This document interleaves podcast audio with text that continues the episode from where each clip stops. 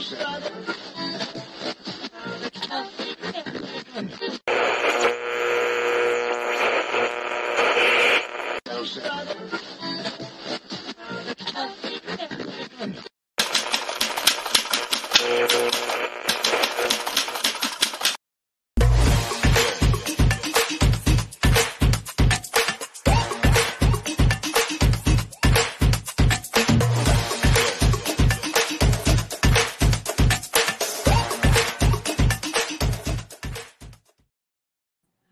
dia a todos vocês. Começando mais um Giro das Onze ao vivo aqui pela TV 247. Sejam todos muito bem-vindos. Segunda-feira, chegou segunda-feira. Meu querido Altamiro já está aqui no bastidor. Só vou dar uma saudação especial para todos vocês aqui. Sejam todos muito bem-vindos. O bate-papo está à disposição para vocês participarem desta jornada de informação, análise e notícia aqui no nosso coletivo. Destacar que estamos ao vivo também pela TVT de São Paulo, a TV do Trabalhador, pela Rádio Brasil Atual, FM 98,9 e também pela TV Quirimurê, na Grande Salvador, Bahia. Vamos lá, vamos receber. Tem muita coisa importante hoje para a gente destacar aqui no nosso Giro das Onze. Olha o Altamiro sem óculos. Cadê o Altamiro? Ô, Altamiro, Tá limpando os óculos, meu querido. Eu também vou limpar os meus aqui para não ficar, para não me fazer de rogado aqui, ó. Pronto. Tá limpinho. Estamos enxergando um Brasil melhor. Olha, Altamiro, deixa eu, deixa eu saudar você e, e começar é, trazendo uma pequena especulação que ganhou o noticiário na semana passada, e eu quero te ouvir sobre isso. Começou a se falar muito no Flávio Dino, para ministro do, do STF. Estou é, curioso para saber o que você pensa a respeito disso, porque é, tá uma novela esse negócio, né? Muita gente, todo mundo quer ir para o STF e tal. E o Dino nem tanto, né? Mas me, me contaram que no fundo ele quer. E aí, Altamiro, o que, que você tem a dizer sobre isso? Seja bem-vindo, boa segunda, vamos com tudo. Tudo bem, doutor Conde? Tranquilão, mestre? Tô aqui, tô tranquilão, tranquilão. Eu tô, eu tô agitado. Eu tô agitado. tá elétrico? Tá tranquilão. Sexta-feira eu começo a ficar tranquilão. Segunda você fica elétrico. Tá? Segunda eu fico elétrico. Com fogo, tá certo. Então, o, eu já cheguei com a batata fervendo para você, né? Desculpa, sem querer. O, o, Flávio tem dito, Flávio, o ministro da Justiça, Flávio Dino, tem dito que não, não é com ele essa história, que ele, ele desautorizou, inclusive, a falar em, em, história de Supremo. Ficou lisonjeado com a lembrança do nome. Né? Ele foi juiz, foi juiz 12 anos, se eu não me engano, foi presidente da Associação Nacional de Juízes. Né? É, é um nome é um nome bastante elogiado nesse meio, todo mundo defendendo, diz que no próprio, no próprio STF os ministros lá da casa, né, os 11, vários defendem o nome do Flávio, mas ele está dizendo o seguinte: ó, não, não, me, não me coloque nesse, nesse rolo, me incluam fora dessa, me incluam fora dessa, não é, não é comigo, eu quero é continuar como ministro da Justiça. Ele, ele levanta ainda o negócio, não, Lula é o meu candidato em 2026, né? É, então, ele tem falado isso. O resto é especulação, é especulação né, com a saída da, da, da, da Rosa Weber, né, especulação de quem, quem entra no lugar, muita polêmica, né, vários nomes aí na praça. Ele tem dito que não. Agora, é isso, ele tem, de, tem ministros do STF que defendem a candidatura dele, tem gente que gosta muito do Flávio Dino que defende que ele seja ministro do Supremo, tem gente que teme o Flávio Dino e defende que ele seja ministro do Supremo também para sair da corrida presidencial é muita especulação, muita Enfim, boataria. Tem, tem para todos os gostos, né? Tem, tem, tem isso. Tem gente que acha que ele vai ficar mais forte para a presidência no, no, STF, tem gente que acha isso. que ele vai ficar fora do páreo no STF. É divertido, né? Fácil o trabalho do Lula, enquanto, né? Outro, enquanto, outro trabalhinho é fácil, né? Não, é difícil. Por enquanto tem muita especulação, aí tem que ficar com a palavra dele, né? A palavra dele é me incluam fora dessa, eu não estou não tô disputando o cargo do Supremo. Ô, Altamiro, eu cheguei a ouvir o seguinte: que o, se o Flávio Dino for para o Supremo, ele vai chegar com tanta banca no Supremo que o, o, o André Mendonça e o Cássio com K vão pedir para sair, aí o Lula nomeia mais dois. Daí tem que nomear o Flávio Dino. Agora, é incrível o seguinte: o, quem foi pedir para o Lula, o Flávio Dino, foi o Alexandre de Moraes. Né? Nada mais, nada O Alexandre de Moraes deve se sentir meio, meio solitário lá, com todo respeito, porque ele tem o estilo do Dino, é um pouco o estilo dele, né? Que dupla, né? Que fariam.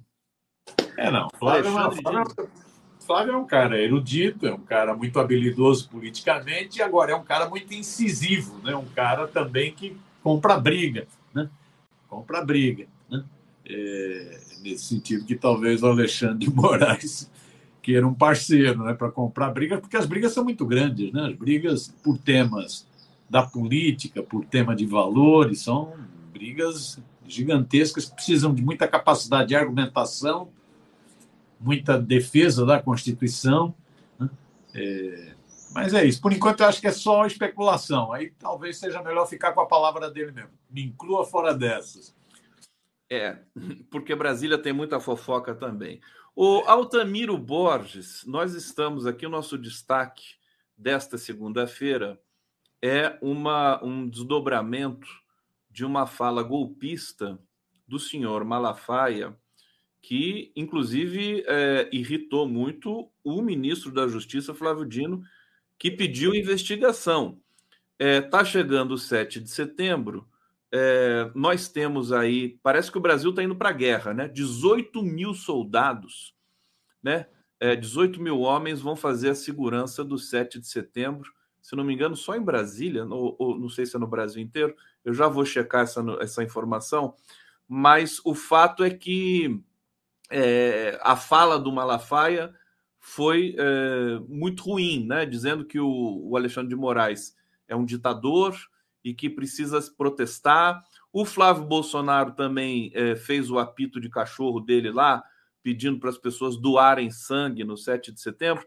Qual que é a sua expectativa e qual a sua opinião sobre essa imprudência, para dizer o mínimo, é, da fala de um pastor que tem aí um pouco a ascendência sobre seus fiéis na igreja que ele preside? Altamiro Borges. Ah, o Silas Malafaia, como a turma chama na internet, mala cheia, tá mais para capeta do que para pastor, né? Ele é um lobista da fé, um, enricou, né? Com seus jatinhos, mansões, enricou, explorando a fé do povo, né? É, e é um, é um fascistoide, né? Fascistoide que se aliou ao Bolsonaro, é um oportunista, se aliou ao Bolsonaro, né?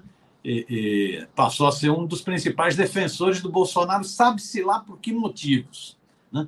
Passou a ser um dos maiores defensores do Bolsonaro. Foi um cara que teve em todas as pregações golpistas do Bolsonaro, estava lá ladeando, né? esse pastor capeta. Né? E, e, atacou o sistema eleitoral brasileiro, atacou o Tribunal Superior Eleitoral, atacou as urnas eletrônicas, sempre estimulou o golpismo. Essa, esse vídeo que foi anexado e enviado para o governo do Distrito Federal, pelo Ministério da Justiça, pelo Flávio Dino, esse, são dez vídeos né, que foram enviados. Esse vídeo é isso. Ele fala, ele ataca o Alexandre de Moraes, ditador de toga. Ele provoca os militares, generais frouxos, generais quatro estrelas frouxos, e ele fala para chutar, chutar a porta, né? tem que arrombar a porta, tem que ir para o golpe. Ele, ele diz, não, não é golpismo. Mas ele fala, tem que chutar a porta, tem que ir. Né? então, é, é, é, o estilão, estilão Silas Malafaia. Sabe-se lá, ele está meio desesperado, porque ele perdeu o padrinho dele, perdeu o homem que o protegia no, no Palácio do Planalto, o Bolsonaro, né? Está com dificuldades na igreja dele, né? É, então, parte para isso. Eu acho que o Flávio Dino está corretíssimo ao pedir, ao endurecer o jogo contra o Silas Malafaia. O Silas Malafaia já está merecendo há muito tempo uma visita da Polícia Federal. Está merecendo, né? É, aquelas visitas da madrugada, às seis e meia da manhã, batendo toque, toque, toque. Né? Está merecendo há muito tempo uma visita, por tudo que ele fez né? na pandemia, né? negacionismo dele na pandemia, por tudo que ele fez no golpismo, né? pela defesa do, do, do fascista Bolsonaro, ele já está merecendo há muito tempo e por N denúncias de é, é, irregularidades, muitas irregularidades, N, N denúncias. Então tá, tá merecendo. Ele provoca, eu acho que o Flávio Dino está certo. O Flávio Dino está certo em falar, ó, tá aqui o vídeo. O Flávio Dino solicitou ao GDF o que ele chamou de medidas preventivas, providências preventivas. Porque ele pegou uma, 10 vídeos, muitas mensagens na internet. O próprio serviço de inteligência do Exército, do Exército já tinha monitorado um aumento das mensagens golpistas, né, terroristas de bolsonaristas. Né, e, e, os bolsonaristas parecem meio divididos com relação ao 7 de setembro. Os bolsonaristas estão meio atordoados. O Bolsonaro está atordoado e as milícias dele estão atordoadas. Então, uma parte, tipo Silas Malafaia, alguns influenciadores digitais e a, a, a, os bagrinhos digitais do, do, do bolsonarismo, estão defendendo que se vá ao ato do 7 de setembro em Brasília, de luto, de preto, né, para vaiar os militares e vaiar o Lula. É isso que eles estão propondo na internet. Né? Aí o setor de inteligência captou essas mensagens e o Flávio Dino tem os vídeos e mandou os vídeos. Né? Um outro setor do bolsonarismo está dizendo o seguinte: não, é melhor não ir. Melhor não ir, né? É, ficar de luto em casa né, para mostrar que os atos são fracos, mostrar que o Lula está fraco. Então, eles estão divididos. Segundo revelou, especulou o, o, o, o Globo, né, é, é, teve reunião, inclusive, com Bolsonaro para discutir se ia ou não ia para o ato do, do 7 de setembro para protestar. Um setor do bolsonarismo defendeu, um setor da liderança do bolsonarismo defendeu ir para o ato para protestar, para chiar, para vaiar, não sei o que, não sei o que. Um outro setor diz, bicho, é complicado, você já está todo enrolado na justiça.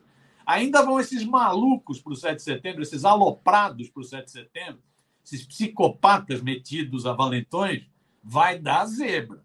Vai dar zebra. Então o setor propôs que ele não fosse. E parece que ele bateu o martelo. Bolsonaro teria batido o martelo, né, dizendo para não ir. Tanto é que o filhote está propondo, o filhote 01, Flávio Rachadinho, senador do Rio, está propondo que na véspera a turma doe sangue, como um gesto de protesto, né, o Flávio Bolsonaro. Né? Vamos ver. Agora, eu acho que o Ministério da Justiça está correto em pedir providências do, do GDF, do governo do Distrito Federal. Eu acho que o Flávio Dino está correto em apontar o dedo para o Silas Malafaia, para o pastor Capeta, já foi solicitada a presença das, das forças, da Força Nacional, isso é importante, porque você tem que evitar provocação, né? não pode subestimar esses caras. Meu querido Altamiro Borges, o, o Malafaia, com essa declaração, ele acabou tomando o lugar do Bolsonaro na, na, na, nessa, nesse, nessa tentativa de tumultuar sempre o ambiente, né? Tava faltando alguém para fazer isso, o Malafaia sempre se dispôs a fazer esse favor. Agora, como a gente está com as autoridades tão num momento tão implacável, Polícia Federal e tudo mais, quer dizer, é, coitado do Malafaia, ele vai ser, enfim, digerido por esse processo todo.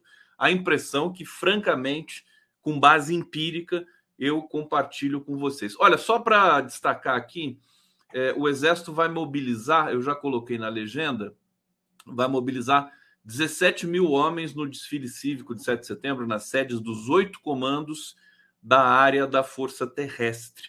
O número é inferior ao mobilizado em 2022, quando o país comemorou os 200 anos de independência. Mas, apesar de não ser esperado nenhum discurso do presidente Lula, é, pá, pá, pá, o risco de confusão permanece. O Estadão está torcendo para dar confusão no dia 7 de setembro, né? É, deixa eu ir para o bate-papo aqui. O Gilmar, o fofo biscoito, está dizendo aqui: muita gente precisa ser enjaulada. Esse pastor de Araque, Zambelli, a turma do Pestilento, etc., demorando muito, desanima a gente. O Bar, Minas Gerais, viva o Bar! É, Eduardo Rado, Dino poderia inovar, poderia dizer eu vou, mas só fico oito anos, ou algo assim.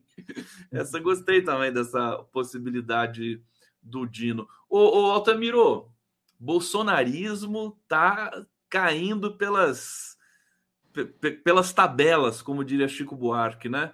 É, despencou a popularidade, popularidade digital do Bolsonaro, consequentemente a popularidade real também, social, é, é, deve ter despencado junto. A gente daqui a pouco vai ter uma pesquisa IPEC aí que vai aferir a popularidade do Lula. É uma situação bastante complicada para a quadrilha, né? Essa quadrilha que governou o Brasil é, nesses últimos tempos aí. Fala um pouquinho sobre essa situação do, do Bozo para gente. Então, só uma observaçãozinha ainda, Conde, sobre o 7 de setembro. Eu acho isso, eu acho que os sinais são de bolsonarismo dividido, né, batendo cabeça, meio acuados, o próprio Bolsonaro com muito temor, porque ele sabe que ele está quase na porta do Chilindró, está quase na, na porta da delegacia. Né? É, então, ele está preocupado, Agora, de qualquer forma, é isso. Eu acho que é correto o Ministério da Justiça ter solicitado ao governo do Distrito Federal precaução, que se chamou de providências preventivas. Né? Porque é isso, é um bando de maluco, é um bando de maluco que foi cultivado nesses anos todos no ódio, nas fake news. Então, sabe-se lá o que essa turma apronta. Né? É um bando de maluco que mexe com gente armada, né? mexe com muito caque falso, é, então é bom sempre ficar esperto, eu acho que tem que tomar as providências, não pode se, se iludir. É bom sempre levar em consideração que o Bolsonaro transformou o 7 de setembro. Bolsonaro transformou o 7 de setembro em atos militares golpistas. No primeiro momento, o 7 de setembro era contra Congresso Nacional, contra Supremo, contra movimentos sociais, contra a esquerda. Né? Num segundo momento, quando ele fez o acordo com Arthur Lira, deixou de ser Congresso Nacional, deixou de ser o Maia, passou a ser o Lira, deixou de fazer um ataque frontal ao Congresso, até porque ele tinha casado com o Centrão, né? É, e passou a central o ataque. Os dois últimos 7 de setembro foram de ataque ao Supremo, né? de pedir para invadir o Supremo, insuflar né, a galera contra o Supremo, xingar né? dizer que ele era, nesse último 7 de setembro, eu, ficou berrando que nem maluco, eu sou imbrochável, eu sou imbrochável, como querendo demonstrar alguma coisa. Né? É, então, ele transformou os atos do 7 de setembro, bicentenário da independência, foi um fiasco, ele transformou num palanque eleitoral de provocação. Né? Então, é bom ficar esperto. Eu acho que por essas e por outras, o Bolsonaro está com dificuldade, está está perdendo terreno. Você falou aí da, da popularidade digital, né? O, a Quest ela faz um, um, um, estudo que é muito interessante, que é um estudo que pega as principais redes digitais, sete redes digitais, né? Twitter, Facebook, pega as principais redes digitais em várias. Ia lá, tem alguém ligando para o Altamiro. Eu não sei, era lá da Bahia, não sei o que, que era, eu ligo já já. É, então, pegando é, é, o, o, IPD, Índice de Popularidade Digital da Quest, é isso: pega esses sete, sete plataformas, vários, várias questões né, de abrangência, de, de compartilhamento, babá, e faz esse balanço. O balanço, né, o último que saiu da Quest, mostra que o bolsonarismo deu uma. Des, é, despencou em popularidade digital. Despencou, um negócio impressionante. Os números são impressionantes. Quer dizer, ele vem, o Bolsonaro vem perdendo espaço nas redes né, desde que perdeu a eleição. Quando ele perdeu a eleição, ele já começou a perder espaço, porque o cara tinha feito tudo aquilo que fez para ganhar a eleição.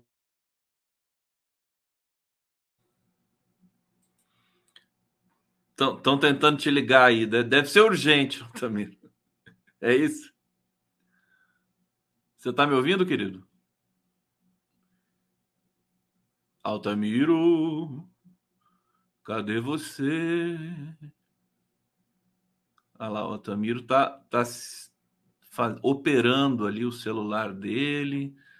Vamos ver, olha a cara de concentração do Altamiro. Agora apagou tudo. Calma que ele já volta. Fiquem tranquilos. Eu tô, eu tô, tô louco para perguntar aí, o que, que aconteceu? Agora ficou de ponta cabeça. Tá, você tá no espaço, Altamiro? Você tá na. O que aconteceu, Altamiro Borges? É, é um telefonema de Salvador, mas a pessoa é insistente. Pessoa insistente. Por favor, você que está em Salvador tentando ligar para o Altamiro, espera um pouquinho, daqui a pouco eu vou liberar o Altamiro para você, meu filho. Altamiro, você estava concluindo. Isso, então, estava dizendo, ele vem perdendo popularidade digital desde que perdeu a eleição. Porque ele fez, jogou, jogou todo aquele peso na eleição, corrupção eleitoral, assédio eleitoral, uso de PRF, de Polícia Rodoviária Federal, e perdeu. Aí depois ele continuou perdendo com a tentativa de golpe do 8 de janeiro. Né? Continuou perdendo. Aí veio uma bateria de denúncias. A denúncia, por exemplo, do que foi feito com o povo Yanomami, né? que, uma coisa que comoveu o Brasil e o mundo, né? o genocídio patrocinado. Aí vieram todas as denúncias, mas aí veio o pior para o Bolsonaro. Porque é isso, como dizem, chamar o Bolsonaro de genocida, negacionista, fascista, ele nem se incomoda, ele até gosta. Mas o problema é quando aparece a, o carimbo de ladrão, ladrão de joias, contrabandista, muambeiro. Aí isso dói. Porque isso afeta a base dele. A base dele foi criada nessa mentira de que o mito era ético. O mito nunca foi ético. O mito sempre foi da, das rachadinhas, do baixo clero. Mas foi esse mito criado. Quando pega essa questão da corrupção, aí o índice de popularidade digital, o IPD, do Bolsonaro na Quest despenca. A partir de agosto, quando aumentaram as denúncias do, das joias nos Estados Unidos, quando teve aquela operação de busca e apreensão contra o, o advogado dele, não, o ACF, contra o general, pai do Mauro Cid, o pai do faz-tudo dele, né, o Sidão, né, isso bagunçou a vida do Bolsonaro. O, o IPD dele despencou, está né, tá no pior nível da história do bolsonarismo. Isso vai acabar aparecendo também nas pesquisas de opinião pública. Essa pesquisa que foi feita sobre a disputa em São Paulo, na capital paulista, já é um sintoma disso. Bolsonaro fragilizado. Bolsonaro não é um bom cabo eleitoral na capital Péssimo paulista. cabo eleitoral. E aqui eu vou, eu vou fazer aqui um, um lembrar que eu, eu avisei tudo isso. Lembra quando eu falava com você? Você lembra disso? É. Quer dizer, desculpa, né? Mas eu falei que o Bolsonaro ia virar um péssimo, tóxico, né? E quem, a quem ele tiver associado nessas próximas eleições vai sair prejudicado. Só para só fazer o destaque aqui em causa própria, viu, Altamir? Desculpa. Não, é isso. Agora, é isso. O problema também é que a, a centro-direita, a direita, né? setores que a mídia chama de centro, não encontram candidatos. Então, ele acaba, mesmo ele sendo essa figura tóxica, ele ainda dá um impulso para uma candidatura nesse momento. A tendência é que ele vá perdendo cada vez mais espaço. Eu acho que tem aí onde uma combinação. O Bolsonaro está na ficha, está agora na, na, na, no noticiário policial, vamos chamar assim. noticiário é joia, contrabando, é roubalheira, né? Ainda a Michelle tenta fazer brincadeirinha dizendo que vai assumir o Mijóia. Né? É uma esculhambação. Virou. Isso afeta até os evangélicos. Até a galera evangélica está percebendo o seguinte: ah, tá, é muita roubalheira. Me enganaram. Os pastores, bispos e apóstolos da minha igreja me enganaram, né? porque é muita roubalheira. É muito diamante, é muito ouro. Né? É, tá estranho esse negócio. Né? Então, isso eu acho o Bolsonaro foi para um noticiário policial. Deixou de ser só o noticiário do genocida na pandemia, do negacionismo, que já era motivo para ele estar preso. Deixou de ser o noticiário do golpismo para ser o noticiário policial. Isso eu acho que é um complicador para ele. O outro complicador para ele é que o Lula está bem na fita. A economia vai dando mostra de, for de força, de crescimento, o Aldamiro, isso para ele é terrível. O Altamiro ele fala tudo, não deixa a gente perguntar nada. Quer dizer, você já está falando da economia, já eu ia perguntar da economia para você. Ele vem com tudo pronto aqui, meu Deus do céu. Pô, Altamiro, como é que você faz uma coisa dessa comigo? Tá, minha boca é um tubo, que nem, que nem o Bolsonaro e a Michelle lá na Polícia Federal, né? Não falo nada. Tô brincando, meu querido, mas é o seguinte, só para fazer aqui uma, uma transição aqui com o nosso público, o Luiz Matos ele tá, tá bravo aqui. Deixa eu só pegar o que ele está dizendo. Seres de Nárnia. Você que está chamando a gente de seres de Nárnia? Existe uma bomba relógio no Nordeste com a exclusão de mais de 200 cidades do FPM. É, e ele está perguntando por que ninguém atenta para a tragédia dos municípios excluídos do fundo de participação. Olha, eu confesso que eu não vi essa informação. Vamos checar para trazer. Você teve alguma informação sobre isso, Altamiro? Não. É, o Luiz Matos, segura um pouco aí, a gente vai falar, não pode falar. É tanta coisa que existe para a gente falar nesse país. Aliás, já que o, o, eu interrompi o Altamiro falando da economia, é uma coisa impressionante, né, Altamiro? quer dizer, o crescimento no trimestre, no segundo trimestre, ser de 0,9, surpreendeu todo mundo, até o Haddad, todo mundo. É, e, e, coloca o Brasil, for, for, o Brasil cresceu mais que a China no segundo trimestre, é uma coisa impressionante. É, e os analistas da imprensa convencional estão dizendo que isso é por causa das reformas que foram feitas por Temer e Bolsonaro. E aí, Altamiro Boff, comenta pra gente essa situação, meu querido. Os caras são muito cara de pau, né, vida? A reforma trabalhista, que não é reforma, reforma é quando você melhora a casa, né? Pinta, muda o, te... muda o piso tal. Aí é uma reforma, é para melhorar. No caso, a deforma trabalhista foi feita em 2017, teve 2017, 2018, 2019 para a economia melhorar, não melhorou. Agora a responsabilidade é da deforma trabalhista. Os caras são muito malandros, são muito picaretas mesmo. Né? É, picaretagem pura. Como é picaretagem pura também o Estadão que diz que é sorte do Lula. Lula é um sortudo. Os caras são muito picaretas. Ou seja, não tem nada a ver com as deformas, as deformas, ao contrário, seja a deforma trabalhista, a deforma previdenciária no Bolsonaro, teto de gastos no governo do traíra Michel Temer, só afundaram a economia.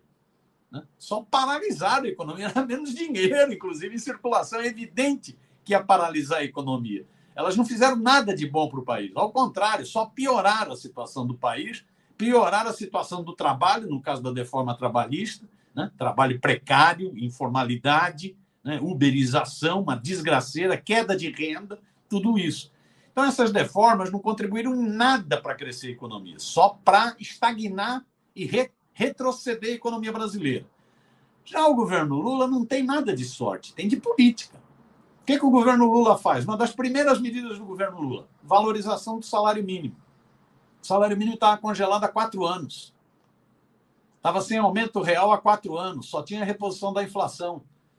Você valoriza o salário mínimo. Ao valorizar o salário mínimo, para quem não ganha salário mínimo, isso não tem muita importância. Agora, para quem ganha, uma, um pequeno aumento real do salário mínimo permite comprar mais arroz, mais feijão, permite melhorar a casa. E isso mexe com a economia, mexe com a economia do interiorzão do Brasil. Os, a maior parte dos aposentados brasileiros, milhões de aposentados brasileiros, recebem salário mínimo.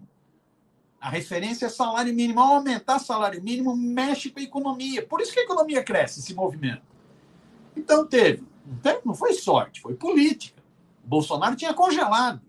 Bolsonaro tinha acabado com a política de valorização do salário mínimo. O Lula voltou. O Lula isentou aumentou a isenção no imposto de renda. Quando você aumenta a isenção no imposto de renda para quem ganha menos, sobra mais dinheiro para consumir. Se você consome mais, tem que produzir mais. Se produz mais, tem que gerar mais emprego. Se gera mais emprego, gera mais renda. Não é sorte. Não é sorte. E até pro, os programas sociais, Bolsa Família, ter tirado esses 4 milhões de contrabando no Auxílio Brasil que o Bolsonaro tinha feito, né, na corruptela que ele fez no, no Auxílio Brasil, né, e ter colocado brasileiros que necessitam do Bolsa Família para receber e um aumento do Bolsa Família, isso mexe com a economia. Como programas, esse, esse programa desenrola de tirar a pessoa da dívida ativa por pequenas dívidas, a pessoa não podia consumir, ela não tinha crédito, o nome dela estava sujo na praça. Aí tira, desenrola, não é isso? O cara pode consumir, pode ter crédito. Ou seja, essas, esses fatores têm mexido com a economia. Outro fator que tem mexido muito com a economia, a política externa brasileira. O Brasil volta a ser protagonista no cenário mundial.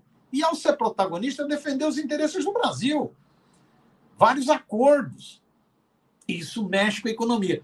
Por isso que a economia está crescendo. Isso, para o Bolsonaro e para o fascismo, é um desastre. Porque você tem, por um lado, o Bolsonaro na, na folha policial, isso, só com denúncias, joias, diamantes, contrabando, roubalheira. Do outro lado, a economia dando sinais positivos, mesmo sabendo de todas as dificuldades, porque as dificuldades herdadas do golpe, com todas as medidas restritivas que foram adotadas no golpe, com as dificuldades herdadas com o fascista no poder são muito grandes. Você teve a aprovação em 21, 2021 da auto, autonomia do Banco Central, ou seja, você elege o presidente, mas não tem o controle da política monetária, política de juros no Brasil. Então, isso é um problema para a economia.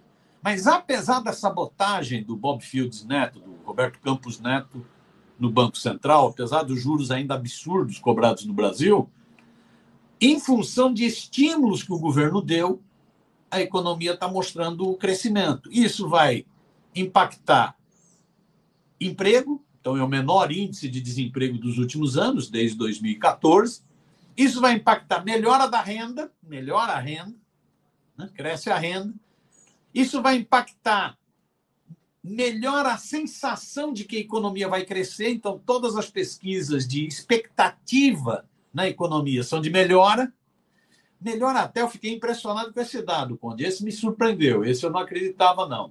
Tem uma pesquisa que foi feita na capital paulista agora que mostrou que há uma percepção de que a miséria diminuiu nas ruas de São Paulo. Essa me surpreendeu, porque eu não tinha essa percepção. Para mim, a miséria é, continua. É, é, uma onda, né? Pega todo mundo, pega é. todo mundo. A situação em São Paulo ainda é dramática, a gente sabe disso. Vê o trabalho do padre Júlio Lancelotti, mas é, deve ter já o início de uma de uma melhora, população de rua e tudo mais, né? Você tem toda a razão. É impressionante o que está acontecendo. Quer dizer, é uma é força que, que extravasa a mera questão estatística e, e, da, e da, por exemplo, da condução da economia do Fernando Haddad, da negociação do, do governo com o Congresso, que se tornou, a, a despeito de tantos problemas, se tornou mais virtuosa, mais transparente. Claro que tem muito chão pela frente ainda, porque tem o Arthur Lira lá, né? O Arthur Lira é aquela figura complicada. É, mas, é, mas é impressionante. Eu, eu inclusive, os, os economistas que previram que o Brasil poderia até é, cair né, uh, em, em, nesse segundo trimestre, eles estão. A gente percebe que eles gaguejam na hora que vão explicar o que está acontecendo com a economia brasileira. Quer dizer, é um conjunto de fatores. E, e outra coisa, Altamiro, 10 anos, nós ficamos 10 anos estagnados. Existe uma energia represada da, da, da população brasileira. Eles querem trabalhar, crescer, né? Todo mundo quer agora ter um naco de, de, de futuro, né? Acho que é um pouco por aí. Desculpa, querido, você quer é, concluir, complementar não, essa, Não, acho que é acho isso. Que é, é, um pouco isso, né? É isso, é isso. Não, essa, esse negócio da miséria, que é isso, a gente circula por São Paulo, ainda dá a impressão de um, de um grau de, de miséria, de, né, de, de, de, injustiça social, né? é um negócio medonho. Você vê aquelas barracas com famílias dentro, né? pessoas desalojadas, né? pessoas sem emprego, sem comida, é uma coisa desesperadora é, né, de se indignar. Quando eu vi esse dado da percepção de que diminuiu, me chamou a atenção. Falei, essa, esse, essa eu não tinha percebido, não tinha percebido mesmo. Agora, você tem dados que podem impactar. Por exemplo, a existência de um Bolsa Família, aí o ministro do Desenvolvimento Social, Wellington, está de parabéns. A existência de um Bolsa Família com critérios muito rígidos, isso pode impactar essa percepção, porque um dos critérios rígidos do Bolsa Família é o seguinte: só recebe se o filho estiver na escola. E isso faz então com que muitas crianças deixem a rua. Deixem a rua. E só recebe, inclusive, aquele a mais, né? aquele valor, aqueles 150 reais, se o filho estiver estudando. Então, isso pode ter feito a percepção da, da, da, da miséria na rua ter diminuído. Agora, é o que você diz. Você tem ainda é uma dor de cabeça grande, porque você tem um Congresso Nacional que continua trabalhando contra, você vê aí a chiadeira do Lira. Pô, o governo apresentou duas medidas que são óbvias de justiça social, que é a medida do, do taxar os fundos, os chamados fundos exclusivos, os fundos dos super ricaços, não é isso? E a medida, e a, essa como medida provisória. E outra como projeto de lei, que é o projeto de lei de taxar offshore, taxar dinheiro fora do Brasil. Ou seja, os ricos no Brasil, os super ricos, não é a classe média imbecil que se acha rica. A classe média, às vezes, é, tem merda na cabeça, ela se acha rica, ela não é rica. Ela gostaria de ser rica. Como ela não, gosta, não consegue, ela, ela tem ódio dos pobres, o que é uma besteira. Não é essa classe média. Os super ricos no Brasil não pagam imposto. Ou pagam muito menos do que deviam.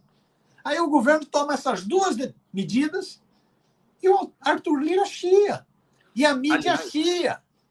A de, mídia deixa chia. eu aproveitar, meu querido Altamiro Borges, já que você falou da questão do taxar os super ricos, é, uma informação de que o Arthur Lira, tá, o Arthur Lira está chiando, dizendo que essa, essa medida pode não passar no Congresso. Agora, tem uma outra informação que está chegando, que é assim: é, qual parlamentar que vai pagar o preço de votar contra taxar os super ricos? Vai cair mal na opinião pública, né? É, então, é, possivelmente vai ser mais uma vitória do Fernando Haddad. Antes de, de, de, de passar para você novamente, olha, eu fui checar a informação que o nosso internauta trouxe aqui, já coloquei até no na legenda, vou ler rapidamente para vocês, né? O Fundo de Participação dos Municípios, FPM, motivo da paralisação de prefeitos de 15 estados, sendo nove da região Nordeste nessa quarta-feira, isso há cinco dias atrás, né? É, é uma verba que a União paga a cada 10 dias, três vezes por mês, para as cidades do país, compartilhando parte do que foi arrecadado pelo imposto de renda e pelo imposto, sobre produtos industrializados. Bom, é, e aí o que está acontecendo? Não é uma, não é tirar o município dessa, né? Existe uma oscilação aí no nos percentuais, né? Os prefeitos pedem que o fundo é, é, suba 1,5% e elencam outros pedidos relacionados a verbas e tributação, redução da alíquota para patronal do INSS para 8%, etc. Então, não é uma coisa assim tão radical. É, eu até vou trazer aqui o, o, comentário do José Santos Lopes. Essa informação do Nordeste é uma fake bolsonarista que até a esquerda está caindo. É, Marilene Galdino. Altamiro, será que a questão da falta de dinheiro para essas redes sociais que eram alimentadas pelo escritório do ódio sem dinheiro pode ser uma das razões. Quer dizer, acabou o dinheiro também, né? Além do fato de os fascistas serem covardes, né? Quando eles veem que a coisa está ficando feia, eles correm, né, Altamiro? A lei da Caldas, alguns municípios diminuíram a, população, consequentemente diminuiu o fundo. Como é que é o nome do fundo mesmo? É, o fundo, fundo de participação, participação, dos municípios. Participação dos municípios. É, assim, os prefeitos estão esperneando tem que encontrar uma saída para ajudar, porque a vida no interior depende da prefeitura. Luiz Antônio do Amaral, 53 mil moradores de, rua na capital Sampa, está terrível ainda. Sim, o, o Altamiro destacou que foi só uma percepção ainda, né? Angélica Sátiro, Conde, pede para o cara que falou dos municípios assistir o Boa Noite de ontem, está bem explicado que o, o verme, o carinhoso, cara tão carinhoso com o Bolsonaro, né? O verme, né? Uma coisa assim, que deixou essa, essa merda aí. É, Marco, desculpa, né? Crianças na sala, por favor, tapem os ouvidos. É, mas, é, mas são aqui os nossos internautas que são muito sabidos, né? Marcolino, tem um movimento de prefeitos bolsonaristas tentando jogar essa bomba no colo do Lula, inclusive parando estradas é, com camisetinhas, com aquela mastro na bandeira, caminhões, a mesma coisa e o Dom Sebastião Lira, o vice-rei, decide que vai ser aprovado, mas ele não deveria apenas montar a pauta das matérias a serem votadas. O, o, o Altamiro, a gente pode terminar falando um pouco dessa questão do Lira rapidamente, porque nosso tempo aqui está estourando, mas assim, é, o Lira vai ter de lidar com a opinião pública também, né? Ele tem o Lula de um lado, que é um sujeito que tem mais experiência do que ele, é, é, e agora tem opinião pública, quer dizer, a cobertura, é, é, embora ainda esteja insuficiente por parte da mídia convencional, mas é uma cobertura que é, é, leva as pressões para um campo mais popular também, né? Altamiro Borges. Então, quando eu acho, eu acho que é isso, eu acho que é, é, fica muito visível que está defendendo os super ricos. Agora, isso vai depender da comunicação. Essa vai ser uma batalha de comunicação de primeira. Eu, eu acho que o governo precisaria ter uma comunicação muito mais ousada para enfrentar essa batalha. Porque essa batalha é a chamada batalha da luta de classe. É quando você mexe com, é, mexer com renda e riqueza, rendimento e patrimônio. Né? Você mexe com isso.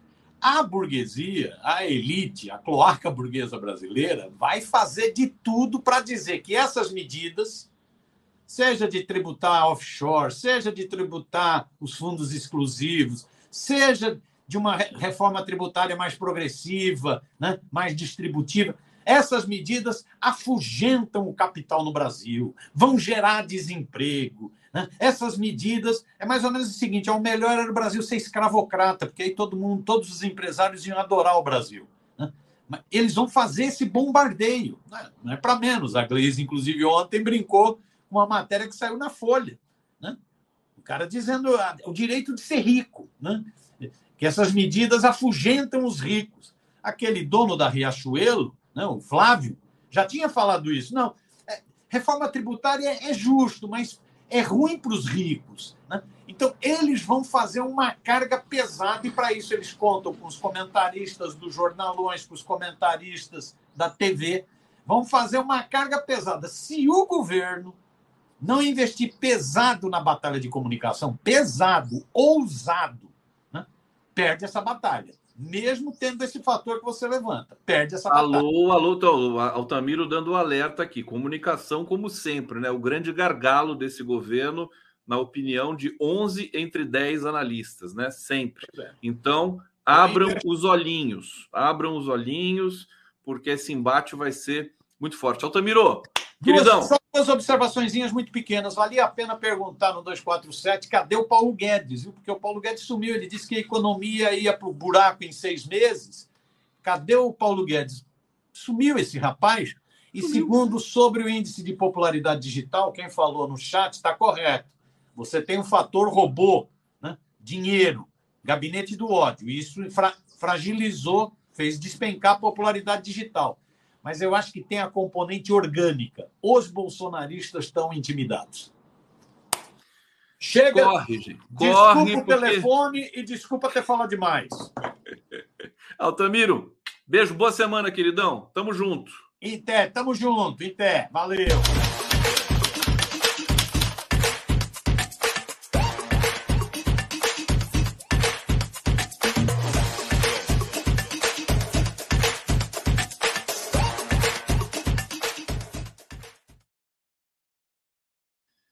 Eu ia colocar aqui até o Altamiro. Vou colocar o Altamiro de volta aqui, ó.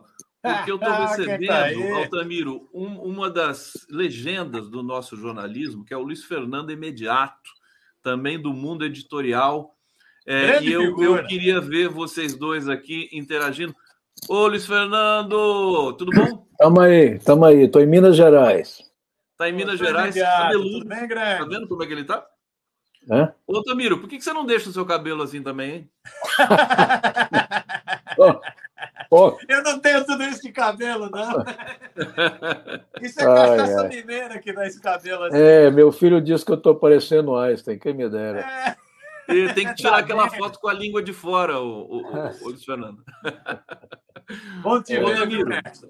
Ô, oh, Tamiro, tem que ter bom humor, né? O Altamiro tem. acabou de perguntar e onde anda o Paulo Guedes? Eu sei, o, Paulo Guedes está dando consultoria para quem quer viver de renda e é aplicar isso. o seu dinheiro. No meio dessa é campanha aí contra taxar dividendos e os fundos exclusivos. Um absurdo, né? Meu Deus.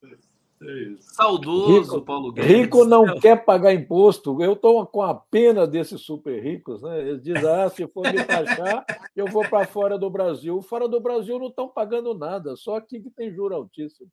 Pois é, vão é fugir do Brasil. Mas vamos lá. desculpa, Ô, queridão. Só para ver vocês aqui juntos. Até mais. Beijão para vocês. Bom trabalho aí. Tchau, tchau. Tchau, Luiz Fernando imediato aqui no Giro das 11. Gente, eu estava me dando conta, Luiz Fernando, o seguinte: ah. é, eu estou ocupando aqui um, um, papel que foi você que inventou. Qual? Né? De âncora. O âncora, né? O Luiz Fernando imediato foi quem trouxe essa, essa linguagem para a TV brasileira nos anos 80 ou 90? 80... 1988, quando o Jornal Nacional era apresentado por Cid Moreira e, e, e outro lá. Era, e, e eram outro, Sérgio Chapelin. Os jornais eram apresentados por locutores, os jornalistas só produziam as notícias e não podia dar palpite. Só que degringolou, porque agora todo mundo dá palpite demais, né? Agora é só palpite, né? Agora é só palpite, estamos com excesso de opinião. Você liga a Globo News, não tem notícia mais, é só é só conversa, só conversa. É bom, é, só, conversa, aqui conversa. também. Às vezes é bom, às vezes é bom, mas a gente tem é, esse clima mais amigável, tudo mais. É verdade. Mas a é gente verdade. faz o contraponto contra essas, né, né, com relação a essas linguagens aí que estão um é. pouco ultrapassadas. Mas só para só para certificar aqui com vocês, né? O Luiz Fernando Imediato é, foi para o SBT em, em 88, né, imediato? 88, quando ninguém 88. acreditava que o Silvio Santos podia fazer jornalismo de verdade. Nem nós acreditávamos, né? É pois é, e você um... disse que ele, ele deixou vocês trabalharem lá. Né? Não é que ele deixou, nós exigimos um contrato em que, se ele se metesse no jornalismo, ele teria que pagar para cada um de nós, eu, Marcos Wilson, que éramos os dois diretores, uma multa de 2 milhões de dólares. E aí, uma vez, uns políticos foram lá pedir a minha cabeça, na campanha de 89 do Collor, aí ele disse, ele me contando e rindo, né? Vieram pedir a sua cabeça e eu disse, eu vendo 2 milhões de dólares. E riu, que ninguém quis pagar. Que pena que é, o Silvio Santos né? tem né, muitos defeitos, mas ele realmente nunca se meteu lá. Ele nos deu um orçamento e nós fizemos o que quisemos. Se tivemos problemas, foram entre nós mesmos. Aliás, eu abandonei o jornalismo porque houve tanto desentendimento entre a própria equipe, aquela liberdade total, absoluta. Eu me desencantei um pouco depois da campanha eleitoral e aí em 1990, né, já faz é, 33 anos, deixei o jornalismo. Eu deixei o jornalismo, mas o jornalismo não me deixa, né? É eu sei que não te deixa, não, até é. porque, mas não, a geração editorial que você que você criou já existia ali, não? Não, não, ela não. é de 92, ela está fazendo 31 92. anos agora. É. Bom, é que eu abri uma empresa de consultoria e aí a vida estava tão sem graça que eu falei, eu vou publicar livro, né? Que é para ter alguma coisa aqui com o jornalismo. Aí nós começamos a publicar livro de jornalismo. É, é livro Você de jornalismo. levou o Boris Casoy para esse papel, né? De, de foi o primeiro ano. Pois é, mas ele exagerou, né? Ele começou com comentários, aí depois ele virou o dono absoluto do telejornal. Ele não admitia outro dando palpite, só ele. Mas, enfim, foi uma experiência maravilhosa. Eu ah, tenho que parar de falar, porque senão eu fico falando coisas aqui, eu magoo as pessoas. Ninguém quer. É, você vai acabar arrumando confusão aqui. Olha, Fernando Imediato. Eu, eu sempre arrumo. Jornalista, escritor, editor. É, ele é o CEO da, da geração editorial, é, dirigiu o jornalismo do SBT é, na, nessa época que a gente está lembrando aqui. Em 91 deixou as redações, montou sua empresa Geração Editorial, é o publisher da geração, não é CEO, é o publisher. É, também tra você trabalhou no, no, no, sindicato também, né? O Conselho Deliberativo não, do Fundo. Eu, eu dei uma consultoria para a Força Sindical, que na época a Força e a CUT eram inimigas, né? hoje elas se dão muito bem. E eu dava conselhos. Eu passei 20 anos dando conselhos e eles me pagavam pelos meus conselhos. De repente, eles estavam me pagando e eu dava conselhos que eles não ouviam, entrava por um ouvido e saía pelo outro. Então, eu cheguei lá e falei, gente, vocês estão gastando dinheiro à toa, porque vocês estão me pagando, não ouvem meus conselhos mais. E aí nós fizemos um distrato. É, foi, é interessante isso. Quando o seu assessorado não quer mais te ouvir, mas não te manda embora, fica uma situação constrangedora, né? Mas hoje, não mais.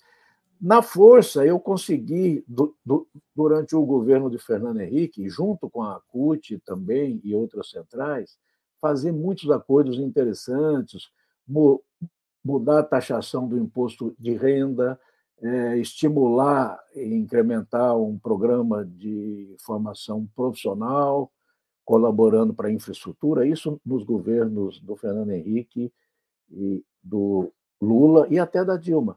E, e, também fizemos um famoso, um lendário acordo que era para as dívidas do fundo de garantia que tinha com trabalhadores, ia quebrar a Caixa Econômica, então fizemos um acordo muito polêmico. Os advogados que estavam cuidando daqueles acordos, na esperança de, de ganhar uma fortuna, chegaram a ameaçar o sindicalista de morte, porque o acordo acabava com as ações, como de fato acabou. Esse acordo foi construído no governo do Fernando Henrique, junto com o ministro do Trabalho, Francisco Dornelles, que morreu semana passada. Né? Era um homem de direita, liberal, mas era muito bom de conversa, bom, bom de conversar e de fazer acordos, que é o que norteia o sindicalismo de boa qualidade, né? É trabalhar por bons acordos, né? Não, não vou falar aqui do sindicalismo de má qualidade, tanto patronal quanto de trabalhadores, né? porque tem uma máfia de sindicatos patronais e, e, e de trabalhadores que, re, que realmente é um problema. Agora, com a volta da contribuição negocial, que estão chamando equivocadamente de a volta de imposto sindical, não é imposto. Acho que só os sindicatos de qualidade vão sobreviver. Né? Os que não têm qualidade, tanto empresariais, né? lá na Fiesp mesmo, que eu visitava, tem muito sindicato de gaveta. Você sabia que tem um sindicato de bengalas e chapéus? Não. Bengalas um e chapéus? Tem um sindicato de bengalas e chapéus, está lá numa gaveta da Fiesp, lá na Avenida Paulista, e outros similares. Agora, você está dizendo que essa, esse programa, esse projeto aí do, do Luiz Marinho, do governo, com relação à contribuição negocial, vai, é. vai passar uma régua nos sindicatos? Só os fortes for, vão permanecer? Você acha que vai ser bom? Se for, se for aprovado, ele vai permitir que os sindicatos fortes, que consigam trazer uma assembleia e realmente ne negociar salários, reajustes e benefícios para os trabalhadores, eles vão se fortalecer.